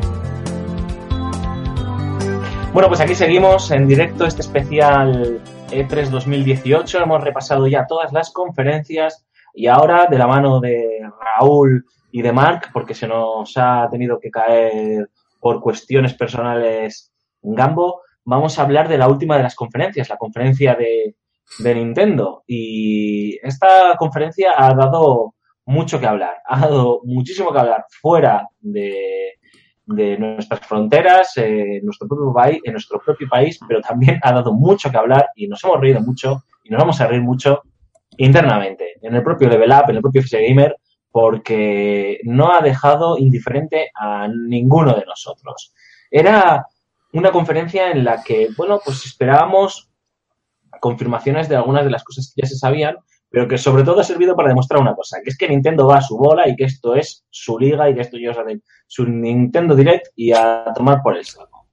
Eh, hemos visto Demon X Machina, eh, Marvelous, eh, perdón, Xenoblade Chronicles 2, Super Mario Party, hemos visto Fire Emblem eh, Three Houses, el Fortnite que ya está disponible para Switch, el Hollow Knight también, el Dragon Ball Fighter, el Dark Souls Remasters, Overcooked 2, eh, muchos anuncios, pero luego hemos tenido no sé cuántos minutos, una barbaridad de minutos, de Super Smash Bros. Ultimate, eh, que de hecho pues podría haberse llamado así este Nintendo Direct directamente, Super Smash Bros. Ultimate. Claro, ¿qué ha pasado? Que ha habido bastantes, bastantes decepciones porque no se ha visto nada de, Metroid, de Metroid Prime, no se ha visto nada de Pokémon, eh, etcétera, etcétera. Eh, eh, Cormac, todo tuyo. Eh, bueno, eh, aquí yo aquí no tengo mucho que decir. Eh, creo que mm, principalmente yo lo que esperaba de Nintendo era que eh, presentase la nueva generación de, de Pokémon. Creo que era la oportunidad clave para después de ese extraño pero atractivo eh, Let's Go Pikachu y Let's Go Eevee pues presentasen un Pokémon grande para esta para esta para esta consola, pero bueno, no lo, no lo han hecho. Eh, muchos minutos eh, veo yo para para Super Smash Bros. Que bueno, que, que la verdad es que está, está bastante bien. O sea, no presenta, digamos, tiene, digamos que reúne todos los personajes, ¿no? De la, de, de la historia, de la, de la franquicia. Así que, que para quien le guste la, la, la franquicia, pues genial. Veo también mucho, mucho port, cosa que, que bueno, que siempre está bien, pero no tiene por qué. Pero parece que es casi la mitad del catálogo de la, de la consola Switch. O sea, el tema de Dragon Ball Fighter, lo del, eh, lo del Fornite, bueno, Fornite ahora mismo es el videojuego más jugado de, eh, del, del, momento y lo está apertando, así que eh, que se acerque a la consola Switch, pues creo que puede ser bueno para, para Nintendo. Y no sé, me quedo con algunos titulillos, como por ejemplo el ese Daemon X Máquina, que pasó quizá un poco desapercibido, pero tiene un aire así como muy Evangelion, que la verdad es que me, me, me llama bastante. Y el Octopath Traveler, que es ese JRPG de corte muy clásico que me recuerda muchísimo a, a los Valkyrie Profile, que creo que, bueno, los amantes de los eh, JRPG tienen ahí una, una, una posible joya. Y poco más. La verdad es que, bueno, la conferencia de Nintendo no, no me ha dicho mucho. No me ha dicho mucho. Quizás que a lo mejor esperaba demasiado de, de Switch, ¿no? Eh, presentarse a lo mejor catálogos al nivel del de Sony o al nivel de, de Microsoft, pero, pero hay que tener en cuenta que lo que tú has dicho, Alfonso, que Nintendo juega en otra liga y que ellos van un poco a su rollo. Y esto de, de E3, pues bueno, pues se lo toman pues de, de, de, aqu- de aquella manera, algo parecido a como a lo que hace ella, pero poco más. Pues yo, eh, antes de cederle el turno a Rulo, eh, tengo que decir que no pude ver la conferencia en directo, llegué al final y claro, lo que vi fue mm, el Smash Bros. y no me gustan los Smash Bros. Yo sé que tienen mucho público y que son juegos muy, com- muy complejos, que tienen su, su cosa, muy divertidos, tal, vale, etcétera, etcétera, pero yo no soy su público, así que me pareció un putruño considerable lo que vi. Eh, la he visto luego a posteriori y es, pues bueno, pues un Nintendo Direct Made in Nintendo, que hace las cosas como, interés, como a ellos les interesan y a ellos les encajan. Mm, rescato el Dragon Ball Fighter Z. Rulo, recuerda que este verano te dije, el verano pasado te dije, esta mierda va a salir Sí. en Switch Sí, sí. y... O en Semana Santa, no sé cuándo te dije. ya, Sí, sí, pero sí, me lo dijiste. La has clavado, y- la has clavado. y me alegro porque es porque es la versión que voy a jugar, no he jugado las otras versiones, creo que es el juego es el- la mejor opción para jugar este juego sin ningún género de dudas. Ya sé que los competitivos no, ya sé que para los competitivos como tú, Cormac, a un, un gamepad como Dios manda, pero para un casual como yo, esto me, me, me encanta, me la pone muy dura. El resto de cosas que han enseñado, sinceramente, me daban bastante igual. De hecho, yo contaba con que enseñasen algo de Metroid Prime 4 sin ningún género de dudas, ver algo de algún título del nuevo título de Yoshi que no se ha visto y sobre todo algo de Pokémon, aunque hubiese sido un teaser, ¿no? Ellos ya, ya dijeron que iba a haber Pokémon este año, pues ya lo tenemos, que Pokémon RPG se va para 2019, pero algo, aunque sea ver algo. Y no, no lo hemos visto. Entonces, para mí, sin ser un, hacer un comentario amargo y crudo, porque tampoco lo creo, porque entiendo a lo que pelea Nintendo, me parece que ha sido la más conferencia más decepcionante de todo el E3 sin ningún género de dudas. Creo que Nintendo, sabiendo eh, los problemas que tienen y que van a tener con el catálogo, y que es una de las cosas que más miedo nos da a los poseedores de una Switch, podían habernos eh, calmado a lo mejor pues enseñándonos algún remake, tío. O sea, el Skyward Sword eh, HD, tío. Pues nos lo pones ahí, ¿sabes? Creo que si es un remake de lo mismo, pero si me estoy comiendo el remake a saco en Switch, tío, no me importa, ¿no? Pues, pues nada de eso, ¿no? Y, y- y nada de lo que están haciendo a futuro. Eso para mí ha sido bastante, bastante decepcionante, ¿no? Una conferencia, un Nintendo Direct bastante anodino que podían habérselo ahorrado, sinceramente, haciéndolo Super Smash Bros. y, y pista, ¿no? Pero, pero bueno, pues es, es lo que hay. El E3 manda y tienes que estar y siendo una de las eh, tres grandes y no te queda más remedio. Eh, bueno, voy, ¿no? Adelante. Dale. Eh, bueno, me vais a permitir una licencia porque, porque he escrito una carta a Nintendo que la voy a leer aquí ahora mismo. Entonces, Joder. sí, sí, pínchame, pínchame por ahí, Mark, un poquito Pincho, pincho. de música. A ver, ahí va. Y dice así. Hola Nintendo. Nos conocemos de hace muchísimos años. Tú tenías ocho, yo alguno más. Hemos pasado de todo. Generaciones malas, generaciones muy malas y otras muy buenas. Hay que estar a las duras y a las maduras. Te he apoyado siempre, tú lo sabes. A contracorriente, en cualquier caso. Cuando cumpliste los 64 todo iba bien. Pero empezabas a dar síntomas de cansancio. En cuanto te hiciste cúbica, nadie te apoyaba, ¿te acuerdas? Nadie apostaba por tu formato, pero yo sí. Yo disfrutaba jugando a esos grandes títulos que solo tú sabías, sabías hacer. Incluso me gustaban tus pequeños defectos, como aquel mando tan raro. ¡Ay, qué tiempos aquellos! En el momento de pasar a aquellas formas tan diferentes de jugar, es cuando más me impactaste. Qué bueno era poder jugar a golf o al tenis con esos mandos. Siempre innovando Nintendo. No obstante, fue algo corto pero intenso porque empecé a fijarme en otras que sí que me entendían. Otras que me daban lo que yo pedía. Diversión, gráficos, contenido multimedia, aplicaciones, online. El caso es que tuve mi primera gran crisis de fe contigo y trataste de solventarlo con una mejora, con un modo de utilizar la pantalla táctil como mando. Vi algo de luz en todo esto y alguna posibilidad de arreglar lo nuestro.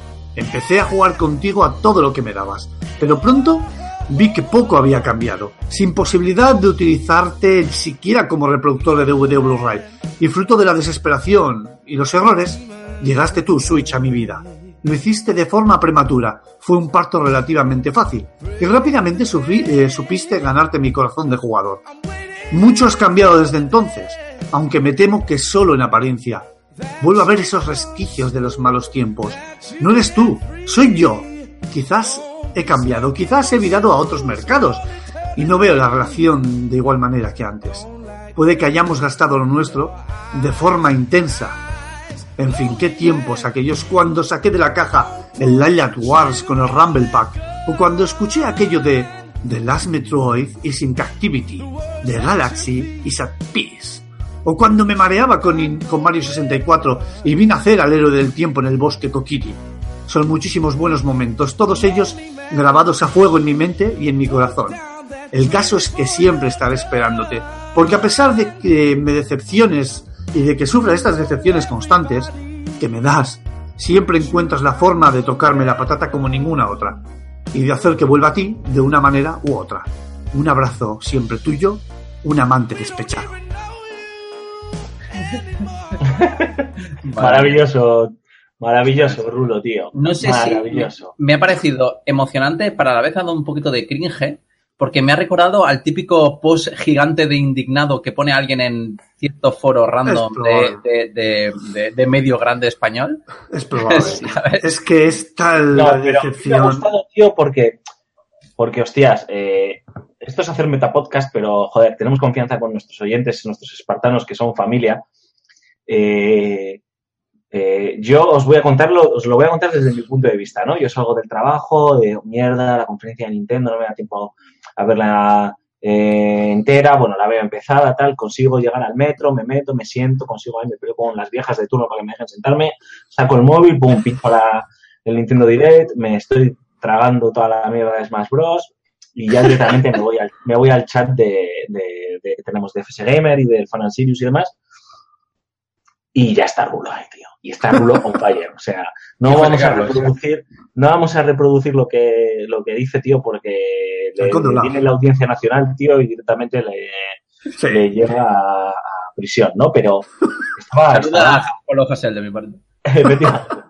Está Baltonic. Estaba, bueno, bueno, hasta arriba el tío, ¿no? Eh, eh, enfadado, indignado, mosqueado, las palabras gruesas, tío, eran las únicas que conocía su vocabulario.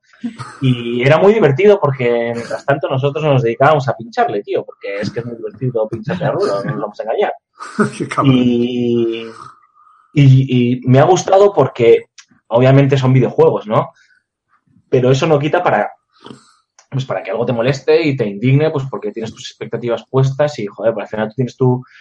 Yo entiendo el punto de vista de Rulo, tío, que es ese corazoncito nintendero con el que se ha creado toda su vida y, y quieres creer y recuperas la ilusión y de repente te, te topas con, con esto que ha hecho Nintendo, porque yo ya lo he dicho antes, tío, que ha sido francamente decepcionante, ha sido la conferencia más decepcionante de este 3 y yo creo que de las más dece- decepcionantes que se le recuerdan a Nintendo nunca. Y, y Bueno, pensaba bueno. que y pensaba que ibas a, a tirar por, por, bueno, pues por el abrupto y la coña y los loles y venga, nos vamos a reír todos y vamos a decir que es una banda de hijos de puta y que nos devuelvan la infancia. Soy un tío. ¿no? Soy un Y ha Gatsby. estado muy bien, tío, porque me ha gustado, Rulo, tío. O sea que me quito el sombrero y tu carta ya es considerablemente más interesante de escuchar que, Que la Constitución española. Oye, bueno, la peor no sé si yo sí, porque yo me acuerdo de la conferencia en la que presentaron el mando de Wii U. Hay muy malas, ¿eh? Hay muy malas conferencias, todo, todo hay que decirlo, pero es que esta, yo te digo que está en el top 2.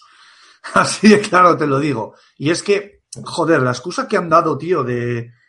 Es que queremos mostrar, hemos querido mostrar algo que, que la gente pudiese palpar de aquí a nueve meses como mucho, o sea, a corto o medio plazo. Pero joder, tío, si el año pasado muestras cosas y vas diciendo cosas salvajes como que lanzas un teaser del Metroid Prime 4, y hablas ya de Bayonetta 3, joder, se empezaba a rumorear del, nada confirmado, pero se empezaba a rumorear del, creo que lógico port de Wii U a, a Switch del Skyward Sword, y de repente, tío, nos das más de la mitad de la conferencia del Smash Bros. Que yo entiendo que, joder, que no es un juego mainstream, ¿no? Incluso, o sea, porque a pesar de que es Nintendo y demás, creo que tiene su nicho. Y, y me has tocado mucho, tío, de verdad, algo se ha roto entre nosotros, Nintendo. Algo se ha roto, no sé qué es, tío, pero, pero algo se ha roto. Y creo que te va a costar mucho arreglarlo, pero muchísimo. Y me ha, me ha, me ha decepcionado, tío, es que me siento súper decepcionado.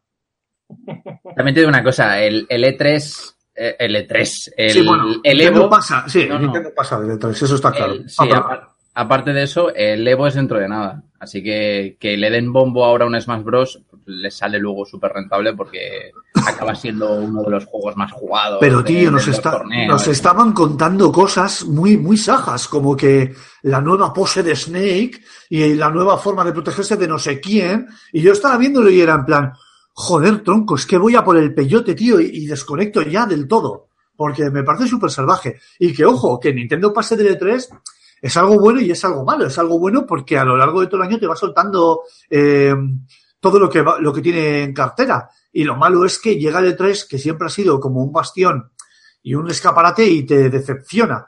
Con, lo que quiero decir con esto es que quizás, y aquí sí que estoy especulando, igual antes de final de año te hacen un Nintendo Direct y te anuncian incluso la fecha de salida del Metroid o gameplay del Bayonetta, por- por decir algo, ¿eh?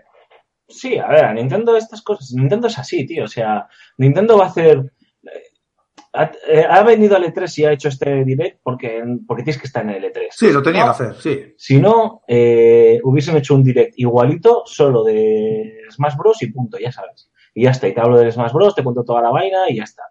Eh, yo estoy contigo, Rulo. Ellos comunicarán, comunican, han decidido comunicar las cosas de otra forma y las comunicarán pues cuando sientan que lo tienen todo muy controlado y, y ya está, ¿no? Entonces, pues bueno, chico, eh, pues ellos verán. Lo que pasa es que pues, pues te da bastante vergüencita ajena, ¿no? Mira, que le den más importancia a que el Fortnite salga en el mismo momento a presentarte algo tan gordo y tan maltratado a la vez en Nintendo como Metroid, dice mucho. Dice mucho de lo que está pasando, dice mucho de las prioridades de Nintendo, eh, dice mucho de las dos millones de descargas en dos días o tres que se ha colgado el Fortnite, o sea, dice mucho. Ya. Claro. Oye, ¿el. Dragon Ball Fighter Z no llega un poco tarde? Claro que llega tarde, pero llega, tío. Yo le veía un sentido eh, en Switch mucho, o sea, veía que tenía mucho más sentido en Switch un Dragon Ball Fighter Z que en Play o en Xbox. Es que Por- vendió todo lo que tuvo que vender en, en las consolas grandes. Eh, y la gente que no es super mega hardcore de lucha al final se acabó cansando y tuvo un descenso de jugadores bastante, Sí. bastante, Pero mola bastante mucho, alto. ¿no? O sea, tiene muy buena pinta. A ver, es un Es una juego. pasada, es una pasada. los que no los que no somos competitivos Es el, es el juego Dragon Ball soñado desde el Super Butoden 2 de Super Nintendo. Así de claro. Joder, Es- bueno, los Tenkaichi y tal. No, pues no, Cormac, tío. A pesar de todo, no. A pesar de todo, no, porque recobra ese espíritu eh, bidimensional con esos eh, combos, esa fidelidad. No sé, tío. No te pierdes buscando al enemigo por el mapeado. No estoy diciendo que sea mal juego los Tenkaichi, ¿eh? A mí me gustan. Pero no, te, no, no pasas tiempo buscando al enemigo por la pantalla. Simplemente es lo que importa en un juego de Dragon Ball de lucha, que es uno contra otro y punto. Tres contra tres en este caso. En este caso, yo pero tengo vale. unas- Yo tengo unas ganas muy locas de jugarlo y de jugarlo en Switch. Y me, le dije a Rulo, yo me voy a aguantar porque sé que este juego va a salir en Switch. Pues, ala, toma morena. Me voy a Efectivamente. disfrutar muchísimo. Chicos, unas conclusiones eh, de esta conferencia de Nintendo. Bueno, Rulo, las tuyas ya las sabemos. Sí, Eh, decepción. Una palabra, decepción. Decepción y tristura. ah, Cormac. Bueno, a ver, no. Como no comparto el espíritu Nintendero, Super Nintendero de Rulo, o al menos no tanto. eh, decir que, bueno, esperaba un, un Pokémon y no apareció. Entonces, eh, es no sé si tildarlo, no sé si tildarlo tampoco de decepción, porque no me, porque no, no sería justo solo por eso. Pero sí que es verdad que eh, incluso Microsoft ha tenido su santísima trinidad y Nintendo no la ha tenido. O sea, vale que salió un Zelda el año pasado, pero no sé, el Metroid ese está bastante desaparecido. Eh, una saga maltratada, no, lo siguiente, sí. macho. Eh, no sé qué más. Eh, de Zelda podrían haber sacado yo qué sé, el remaster ese que, que, que habéis comentado. No he visto, no sé, por ejemplo, un Pikmin. Ya. Siempre no, mola. Qué raro, sí. Y poco más. Eh, Mario, un, bueno, Mario después, es que también, también es que eh, es que es normal, porque el año, el año pasado tuvimos un E3 muy fuerte. Y Sí. estaba ahí Mario Odyssey, que ha sido una pasada, y ahora pues. pues Pero Cormac, tío, si, saca, de altura. si sacan ahora mismo en esta conferencia eh, ya no un teaser ni gameplay, pero una cinemática de un poco por dónde va a ir el Metroid y algo de bayoneta, un nada, y se lleva el E3 de calle. Sí. Nintendo ha estado a la altura de lo que ha estado un Bethesda o un eh, Square Enix. Yo creo que más. yo creo que a Nintendo le ha faltado músculo, tío. Es decir, Bethesda, yo creo que ha estado al nivel de Bethesda. Sí, Eh, por Square ahí. Enix creo que ha estado más. Mejor, o sea, vale, nos han vuelto a engañar, a engañar no, a repetir el mismo trailer de Kingdom Hearts, pero bueno, hemos visto un poquito más de Tomb Raider, bueno, no, no vamos a volver a hablar de la conferencia de, Bethesda, perdón. Eh, pero yo estoy con Rulo, yo, yo me siento un poquito el Nintendero y, y no, no llego hasta el nivel de Raúl, pero joder, hostias, eh, muy, muy decepcionante. Pero bueno, oye, eh, luego vendrá lo que no has dicho tú, Raúl. Vendrá Nintendo en octubre y dirá, vamos a hacer un Nintendo Direct, venga, pum, y te mete ahí, chum, se saca la chorra y te mete algo de Metroid o te mete algo de Pokémon RPG o te mete algo de lo que sea, ¿no? O de, o de los remakes que está montando, ¿sabes? En HD. Y entonces, pues estamos todos otra vez, volvemos a creer en Nintendo y volvemos a, a estar contentos. Yo así no puedo, tío. Me va a dar un ataque de ansiedad, tío, porque no puedo, tío. Entonces, pues bueno, pues chico, toca, toca esperar y, y nada, y cruzar, cruzar los dedos y, y bueno, pues, pues ver, ver lo que hay. Creo que teníamos, Cormac, si no me confundo, teníamos un, un audio de, de Aymar, ¿no? Si Sí. no me equivoco. Efectivamente, Aymar se pasa por aquí eh, para comentarnos sus impresiones de, del E3 con su toquecillo de humor particular. Así que, eh, si quieres, eh, Adelante. tenemos audio. Adelante. Muy buenas a todos, muy buenas compañeros, ¿qué tal estáis? Eh, nada, solo me paso rápidamente para dejar cuatro pinceladas. Lamento muchísimo no estar hoy con, con vosotros. Me ha pillado el carrito del helado, el carrito laboral del helado y no me ha sido eh, posible. Eh, pero nada, eh, Marc, oye, ahora que no nos oye nadie, no permitas que Alfonso te quite el, el- trono eh, de capitán del, del Level Up. No le dejes.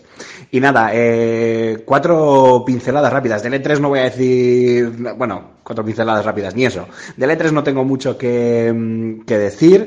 Eh, lo único, oye, defender un poco a Kojima, que le están cayendo muchas collejas por el eh, supuestamente seguir vendiendo humo con Death Stranding. A mí, oye, me ha creado muchísimo hype y tengo muchísimas ganas de ver en qué acaba este proyecto.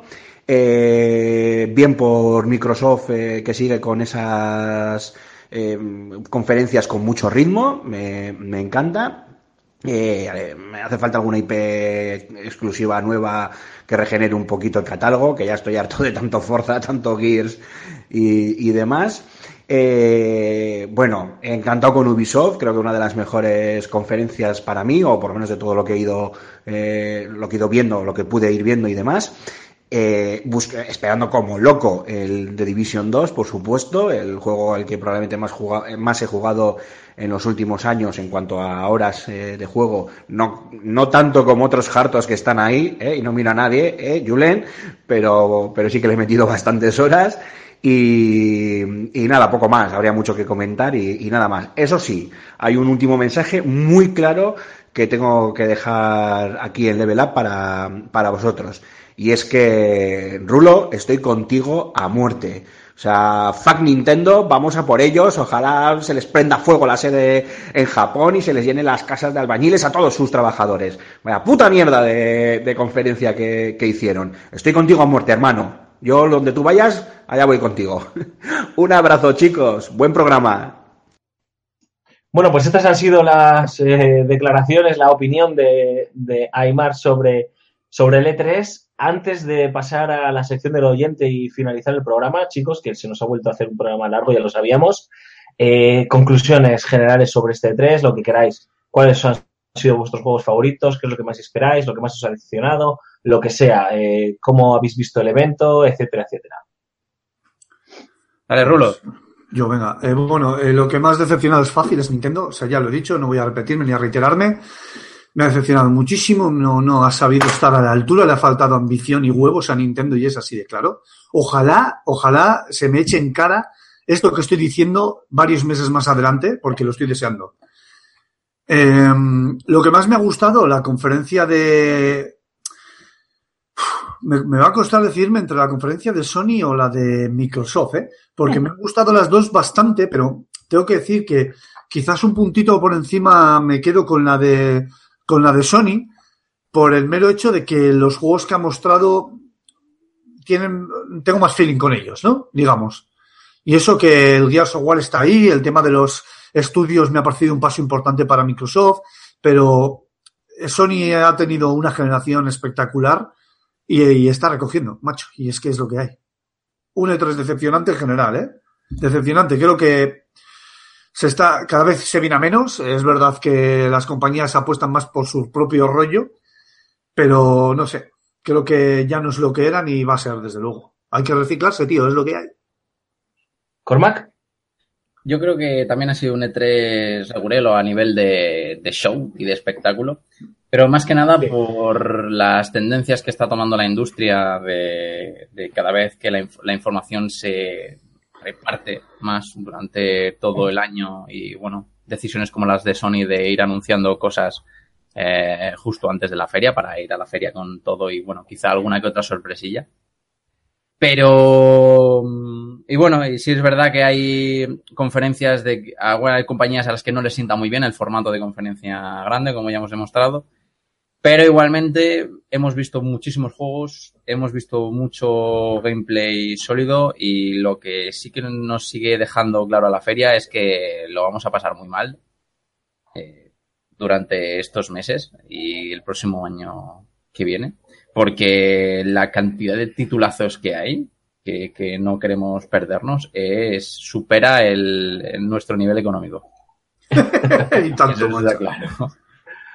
Pues eh, yo creo que estamos ante un E3 que, que ha florecido un poco. O sea, veníamos de, de temporadas de E3 a pesar del lanzamiento de Switch y demás y toda la emoción que, que llevaba por detrás en las que en los que pues bueno pues eh, incluso podíamos llamarlos anodinos no y este E3 yo creo que ha sido un E3 que a mí por lo menos me ha devuelto un poco la fe en el concepto del evento, ¿no? Entendiendo que es ya un evento prácticamente de comunicación puro y duro y, y que hay incluso compañías que se pueden estar planteando hasta cómo se enfoca todo el, el business que incluye, que, que concurre en el, en el floor, o sea, en el, en el, bueno, en el espacio ferial, por así decirlo. Eh, pero creo que salvando las distancias con Bethesda, Square Enix y Nintendo, las dos primeras, porque me hacen cuestionar qué narices hacen creando su, organizando su propia conferencia, cuando creo que es más, primero, es más rentable para ellos o más interesante para ellos insertarse en alguna de las eh, conferencias de las eh, de PlayStation o de Microsoft, y segundo, qué narices, es más, es más rentable para el jugón y para el espectador, porque para tragarte semejantes pu- putruños, tío, poco interesantes, pues sinceramente eh, nos ahorramos eh, ese tipo de, conferencias y ya está, no pasa nada. Y, luego, pues Nintendo, porque demuestra que, el E3 es un trámite para ellos, que tienen que estar porque no les queda más remedio, entre comillas, lo de no les queda más remedio.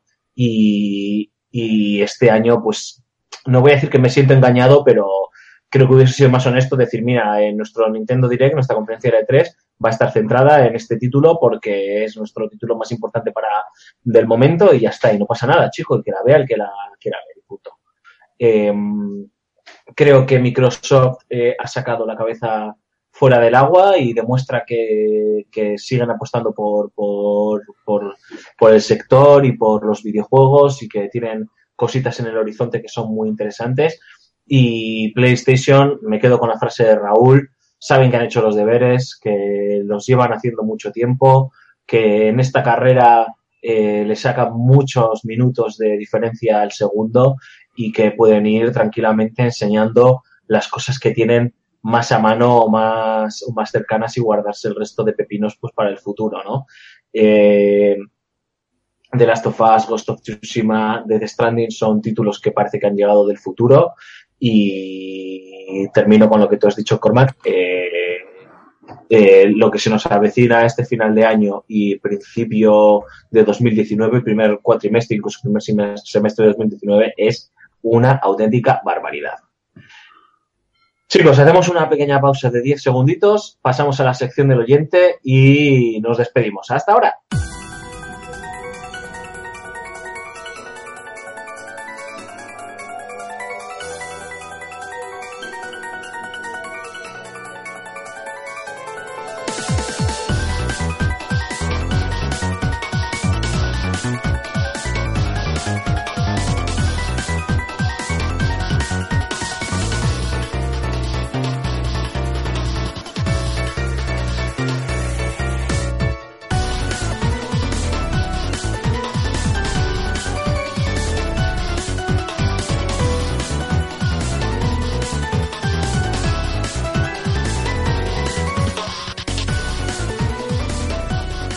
Aquí estamos, seguimos en Level Up, ya estamos llegando al final del programa, no os quejaréis, ¿eh? Hemos estado desaparecidos tres semanas, llevamos dos semanas consecutivas con programones largos, largos, largos, pero si hacemos las cosas, las hacemos bien. Y ahora sí que sí, Cormac, hemos llegado al apartado, la sección del oyente. Cuéntanos, eh, ¿cómo queremos que nos contacten los oyentes? ¿Cuál es nuestra vía preferida de contacto? ¿Y qué es lo que nos han dejado esta semana en WhatsApp? Vale, pues recordaros que tenemos eh, el número de WhatsApp para que podáis mandarnos vuestros mensajes, vuestros audios, sobre todo, y vuestras recomendaciones musicales, eh, que ya hay gente que se ha estado animando y que evidentemente yo luego acato órdenes y, y las meto postproducción. ¿Y las número- músicas también? Eh, efectivamente. eh, sí. El número de teléfono es 635 14 43 66, 635 14 43 66. Y si no, tenemos, tenéis la caja de comentarios en iBox Eso es. para dejarnos ahí vuestras lindezas. Así que tenemos eh, un par de audios y un comentario. Vamos primero por los audios de los oyentes. Así que nosotros nos muteamos y os ponemos el primero. Hola, buenas, gente de bien de Level Up. Hoy solo os envío el audio para agradecer eh, el regalito que me tocó la semana pasada, el Spec Ops The Line para, para PC por Steam. Pero como yo sé que no lo voy a jugar porque no es mi tipo de juego y apenas juego en PC, pues al primero que me mencione en Twitter diciendo que es oyente de Level Up, se lo re regalo. Solo, solo pediría que el que lo coja sea para jugarlo, vamos, que luego no lo, no lo desaproveche. Pues nada, muchas gracias y hasta la próxima. Pues eh, Arashi, eh, es Arashi, ¿no? ¿Verdad, Cormac? Sí, eh, arroba arashi barra baja eg en Twitter, que no ha dejado su Twitter, pero aquí lo dejamos por... Arashi con SH, ¿no? Intercalada, ¿no? Con SH, Que, efectivamente. que- Arroba- que quede claro. Arroba arashi barra baja eg.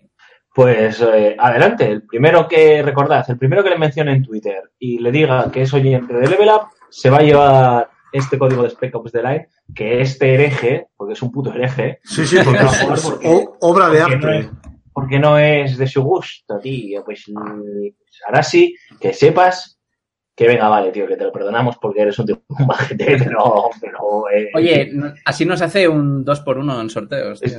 no, no, está claro, es estupendo, macho. Sí, sí. Siguiente audio, cuéntanos. Pues venga, eh, dentro audio. ¿Qué onda? Tengo una pregunta. Si ustedes, pues ya ven que es la fiebre mundialista y todo eso, y espero que a ustedes les guste el fútbol, quería preguntarles cómo creen que le vaya a España en este mundial. A mi país, o sea, a México le toca contra Alemania, así que, pues yo creo que, que nos va a ir muy mal. Pero bueno, les mando un saludo y cuídense mucho. Bueno, eh, fiebre mundialista, no, no cabía otra pregunta. Vaya, de todas formas, vaya, vaya preguntita, porque. Sobre todo para no- ti, Rulo, que te la suda el Sí, mundial. Vaya, efectivamente, O efectivamente. sea, Rulo, tú primero, cuéntanos, eh, Va. ¿qué- ¿cómo crees que va a quedar España el mundial? España, pues mira, eh, no sé qué ha dicho el pulpo Paul, pero ahora hay otro, hay otro, no sé cómo se llama, pero hay otro. Lo que sí que te digo es que con tanto cambio de, de entrenador, seguro que nos vamos y no pasamos de octavos.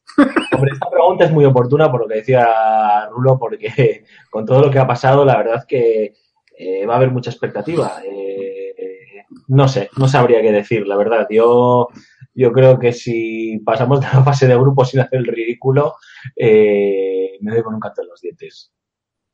Y a Cormac me imagino que se la suda o no, le da igual. Eh, yo creo que algún, ja- algún bot ruso hackeará los resultados. Y, el resultado del mundial. Touché, suscribo. Por cierto, hostias, hablando de bots rusos, de hackers y no sé qué, hemos hecho de, yo he hecho de menos Watch Dogs 3 también, ¿eh? Todo se ha dicho en este 3, en fin. Eh, Pues es da verdad, otro gran, otro gran ausente. sí. otro gran ausente. No vamos a volver.